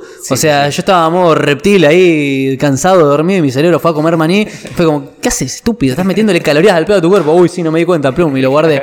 Y bueno, eso es lo que hace. Tu entorno te cuida para que vos te cuides a vos mismo cuando no lo estás haciendo. Y no hay nada más lindo que eso. Yo soy el único responsable de cuidarme a mí mismo. Pero en algún momento, si estoy flaqueando, viene mi entorno, viene Rama y me mete un guantazo y me dice, ubicate, te estás quejando demasiado. Uy, no, me había dado cuenta. También eso también. A mí me hace eso vivir muy tranquilo, porque yo sé que te tengo de amigo a vos, que sos un demente, que en la primera que nota algo que está fuera del lugar te lo dice, Claro. genuinamente, pues se preocupa por vos. Entonces yo también, tener amigos como vos, o como Toto, o lo que sea, me hace estar más tranquilo en el sentido de que yo sé que si en algún momento la estoy medio flaqueando con algo, Bueno. va a venir el zarpazo del juez y me va a decir, chabón, sos un cagón, estás haciendo esto. Y que la honestidad es una moneda muy poco corriente porque la mayoría son unos cagones y tienen miedo de decirte las cosas en la o cara. hacer sentir mal al otro. De- o de hacer sentir mal al otro, o de que se pierda la amistad o de lo que sea. Por ejemplo, contaba el otro día en el grupo de WhatsApp y te conté a vos, conozco una persona que me cae simpática, pongo una cena con el hombre este, con un tipo que conocí en el gimnasio, pues me había caído re bien, un tipo que viajaba, todo. Y cuando llegué a la casa, se quejó la mayor parte de la noche y estuvimos discutiendo de temas que no me agradaban. Entonces yo en un momento le comunico eso y le digo, mirá, honestamente me dijiste que, cuando llegué me dijiste que te molestaba la gente que se quejaba y lo que más has hecho durante toda la noche fue quejarte y fue esto y fue el otro. Pero no se lo comuniqué desde el lugar de criticarlo, sino dándole feedback. Yo soy parte del mercado, soy parte de un espejo. Te comunico cuál fue mi experiencia esta noche con vos y te comunico que a mí no me agradan esa clase de personas y que yo honestamente cuido mi entorno y que si continúa esa actitud en el futuro, yo voy a evitar juntarme con vos y que me parece que sos una persona maravillosa que tiene un montón para aportar, que tenés un montón de cosas y le di todo el feedback positivo también y, le dije lo mucho que me encantó compartir la otra experiencia con él.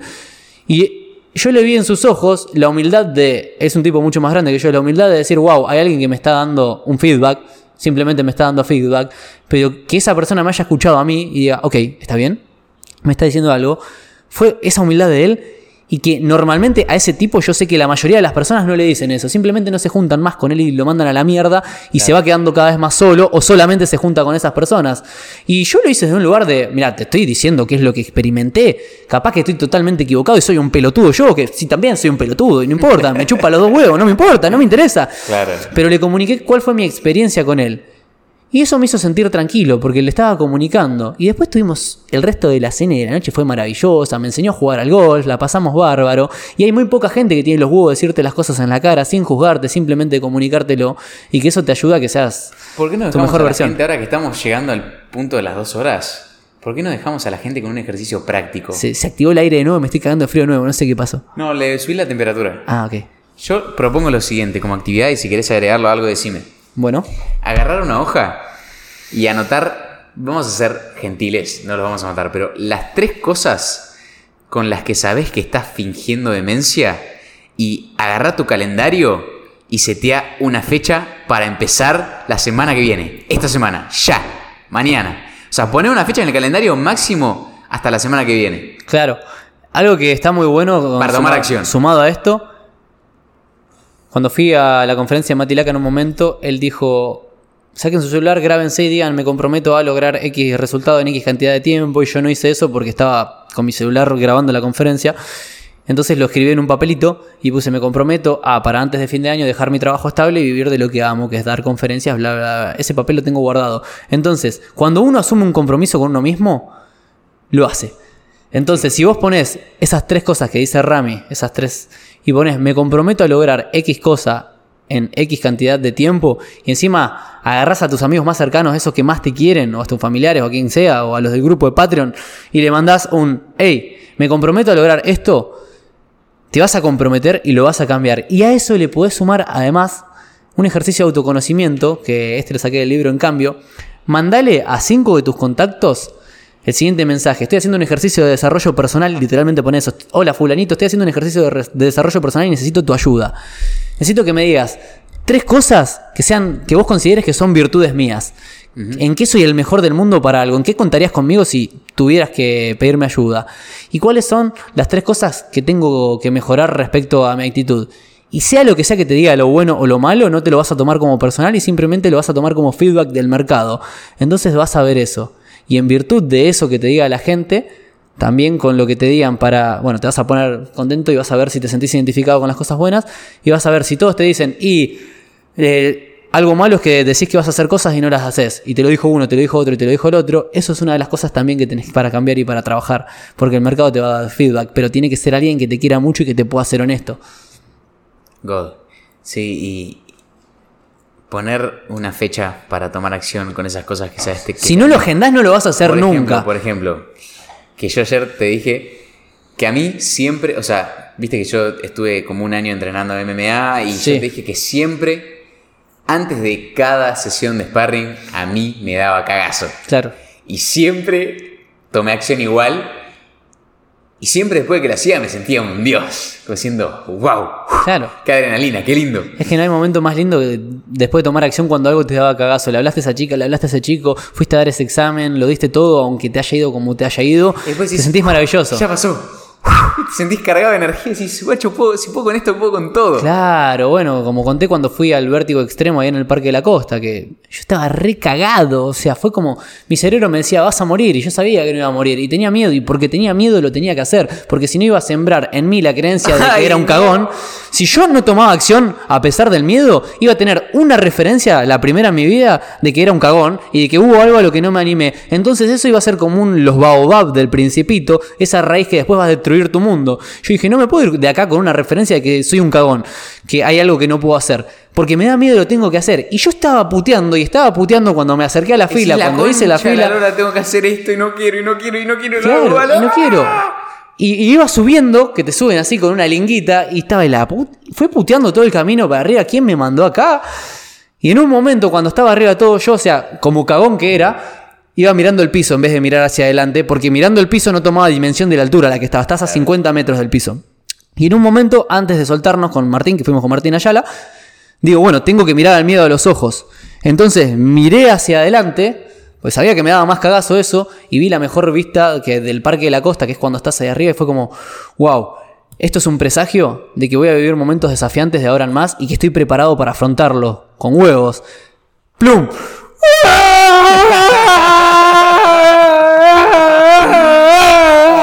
Y cuando me bajé fue como, lo hice, otra vez, otra vez, ya te, te bajás como ya se te está. activa el sistema de recompensa, boludo. Sí, decís, no hay nada que no pueda hacer en el mundo, en la vida. Y generaste una referencia de que vos sos la clase de persona que toma acción a pesar del miedo y que puede lograrlo absolutamente lo que se proponga, incluso cuando tiene miedo. Espectacular, boludo.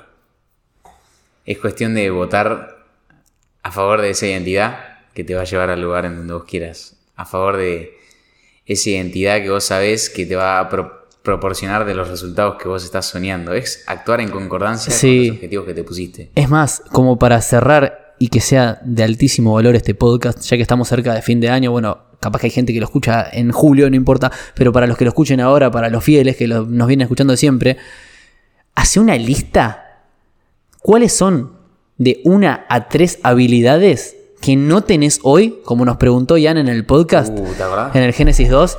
Hace una lista de una a tres habilidades que no tenés hoy, que tiene tu yo del futuro, que ya logró los objetivos que vos te propones. Por ejemplo, yo cuando me preguntaron eso dije, y a mí me falta enfoque en la vida, porque me desenfoco. Y desde ahí gozo. Bueno, hace una lista de cuáles son las tres habilidades que hoy en día no tenés, pero que ya tiene tu yo del futuro. Y que durante todo tu año próximo, tu único objetivo sea cada día reivindicar esa identidad. Que si querés ser el tipo de persona que se enfoca cada día, lo tengas en tu SAR, que tengas de fondo de pantalla de tu celular, que lo tengas en una cartulina en tu pieza, que yo digas, yo soy esta clase de persona. Y cuando decís yo soy, tu cerebro busca la congruencia y actúas en concordancia con eso.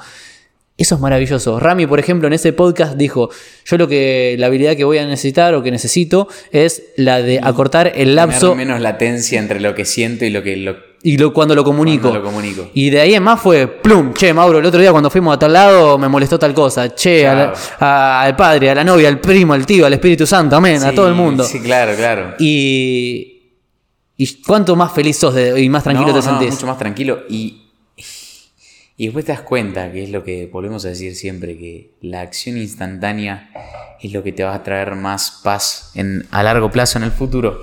O sea, ayer tuiteé tipo, si quieres realmente tener paz mental, andá y tener las conversaciones difíciles que estás posponiendo tener. Claro. Y ahí vas a tener verdaderamente la paz mental que tanto estás buscando. Sí, y es importante tomar acción a pesar de cómo te sentís. Cuando me pasó a buscar Rami en la camioneta hoy temprano, yo anoche me dolía mucho la cabeza, no sé si incluso si en un momento levanté fiebre, hoy a la mañana me desperté, estaba hecho un tarado, me re dolía la cabeza. dije, ¿qué te pasa, chabón? Estás con cara de oro. Tenés una cara de orto y yo estaba con un re dolor de cabeza. Y fue como, bueno, no importa, yo me levanté e igual vine a dar lo mejor de mí Claro, en este claro. podcast. Y después, en la medida que empiezo a hacer cosas, me empiezo a sentir mejor, ¿ok? Y busco dar lo mejor de mí. Y yo sé que tomé acción a pesar de sentirme mal. Y eso es buenísimo porque lo asocio con mi identidad. Entonces, toma acción a pesar de cómo te sentís. Obviamente, si estás muy enfermo, no, no hagas boludeces, cuida tu salud. No estoy diciendo eso. Eh, disclaimer, hay que aclarar esas cosas. Pero sí tomar acción a pesar de cómo te sentís, de tus emociones, si estás triste, cansado, lo que sea, va a hacer que lo asocies a tu identidad y que digas, soy un grosso, soy una grosa. ¿Sabes qué no hicimos todavía? Momento el chivo. Chivo. Patreon.com slash New Label Podcast. ¿Qué van a tener las personas que paguen 5 puntitos menos que un Fernet para la jodita? Mira. Entrando a patreon.com slash New Label Podcast. Vamos a aclarar algunas cosas. Lo que estamos haciendo con Rami, dijimos, ¿qué le podemos aportar de valor a todos los pibardos y las pibardas que nos vienen siguiendo? ¿En qué somos excelentes nosotros? Somos una máquina de leer, hemos Sí. leído mucho y somos muy buenos resumiendo. Digiriendo Entonces, los conceptos difíciles de los autores. Claro, Y y- la voz de la manera más fácil. y además, ¿qué nos encanta hacer? Charlar entre nosotros y podcastear. Entonces dijimos, ¿cómo hacemos un licuado de esto, un mix, viste, un milkshake? Mix de verdes. Claro, y ahí dijimos, vamos a hacer un podcast de resúmenes de libro. Entonces lo que hicimos con Rami fue un podcast con los resúmenes de los libros que más nos impactaron a nosotros, pero no esos libros Padre Rico, Padre Pobre, que ya los leyó No, todo no, el no, mundo. Nassim Taleb, Naval Ravikant, eh, qué sé yo, Hormozzi, Sí, Robert Greene. Robert Greene. Todos esos autores que realmente tienen un impacto Esos au- Marco. Aurelio, autores premium. Que además, de repente, si son los primeros libros que lees son más complejos, y decidimos, hey, vamos a procesárselo a los pibardos y a las pibardas. es y vamos a bajarte la dárselo". data de Claro. forma más fácil. Y está la comunidad de WhatsApp de más de 180 o Sí, ya son 200 190 personas ahora prácticamente. Enfermos de mierda que están todo el día más manija que nosotros. Están más limados que nosotros. Entrenando, leyendo, armando negocios, enamorándose entre ellos, Claro. la próxima generación del futuro.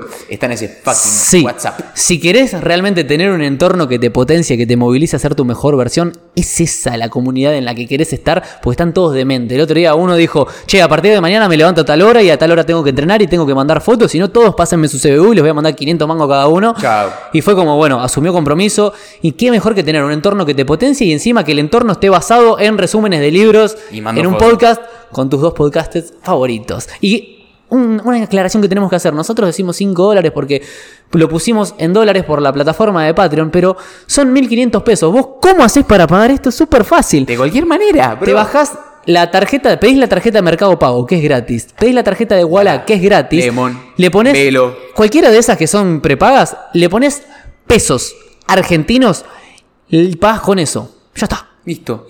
No tenés que tener dólares, no tenés que tener libras esterlinas, ni coronas suecas. Claro. Pesos. Con pesos pagas el Patreon que vale menos que un fernencito para la jodita. Es muy, muy, muy económico y hay una comunidad de enfermos que están más delirados que nosotros. Yo no puedo creer, o sea, lo limados que son los de la comunidad. O sea, shout out para la comunidad de Patreon, que No, están no, todos están dementes, dementes todos los chicos, todos, las chicas son, locos, geniales. O sea, están todo el tiempo hablando de contenido de Y desarrollo mí personal de me ejercicio. obligan a mantener, tipo, me obligan a estar ahí, a levantarme, a leer, a entrenar, ¿cierto? Pues yo digo, guacho, estos pibes me ven a mí como, como que soy un capo y digo, no, guacho, tengo que No- mantener. no nos podemos ese- quedar atrás. No nos podemos quedar atrás, tengo que mantener la identidad que forjé. Sí, las palabras convencen, los ejemplos arrastran. Arrastran. Nosotros arrastramos con el ejemplo. Es más, durante la semana estuve participando bastante de grupo como diciendo, me estoy acostando tarde, me estoy levantando temprano igual y no hay excusa, hay que hacerlo todo y plum, plum, Y plum. si taca, no- taca, taca, teque. Sí, fue... me encanta rodearme de gente así, de gozo. Y Sí, boludo. Es hermoso, la verdad. No tengas miedo a hacer lo que querés hacer y de convertirte en la persona que tenés que ser para lograr las cosas que querés lograr. Sí, y acordarte que por más doloroso que sea, vas a sentir miedo muchas veces en tu vida y vas a sentir que el corazón te late y que estás chivando Ey, y ese estado de ansiedad. Y en ese momento, ese es el indicador de que tenés que ir y hacerlo igual y decir la concha a la hora, no quiero hacer, no quiero hacer esto, voy. Agua fría. Claro, y algo para practicarlo todos los días, dos cosas que recomendamos siempre con Rami para practicar todos los días y asociarlo con tu identidad. Uno, cambia tu alimentación. Deja de consumir basuras como ultra refinados, ultra procesados, carbohidratos simples y empezá a comer más calidad de alimentos, mejor calidad de alimentos. O sea, grasas, proteínas y los carbohidratos que no sean simples, o sea, que no tengan un impacto altísimo de azúcar en tu sangre. Ahí vas a cambiar la calidad de tu vida. Eso es maravilloso. Uno, cuando empezás a entrenar a tu cerebro a decirle, no te vas a comer ese alfajor y esa torta, capo, yo decido que Claro, no vas a comer eso y le decís que no, le está diciendo que sea una mejor vida y lo asociás con tu identidad. Y la otra la ducha No, y después aprender a pagar los precios, digamos. Si yo un día me clavo una torta y voy, ya cumplí las calorías del día, digo, guacho, ahora te vas a cagar de hambre, son las 4 de la tarde, y ahora te vas a ir a dormir cagado de hambre, y mañana recién cuando te levantes vas a poder desayunar. Pero si ya metí las calorías hoy, porque soy un pelotudo y me clavé una torta a las 4 de la tarde, ahora tengo que pagar el precio de cagarme de hambre. Claro. Porque nada es gratis en la vida. Como dijo Mati Gorganchán en el podcast, escúchenlo el que hicimos con Mati, toda decisión conlleva una pérdida. Stay safe. Stay fucking safe.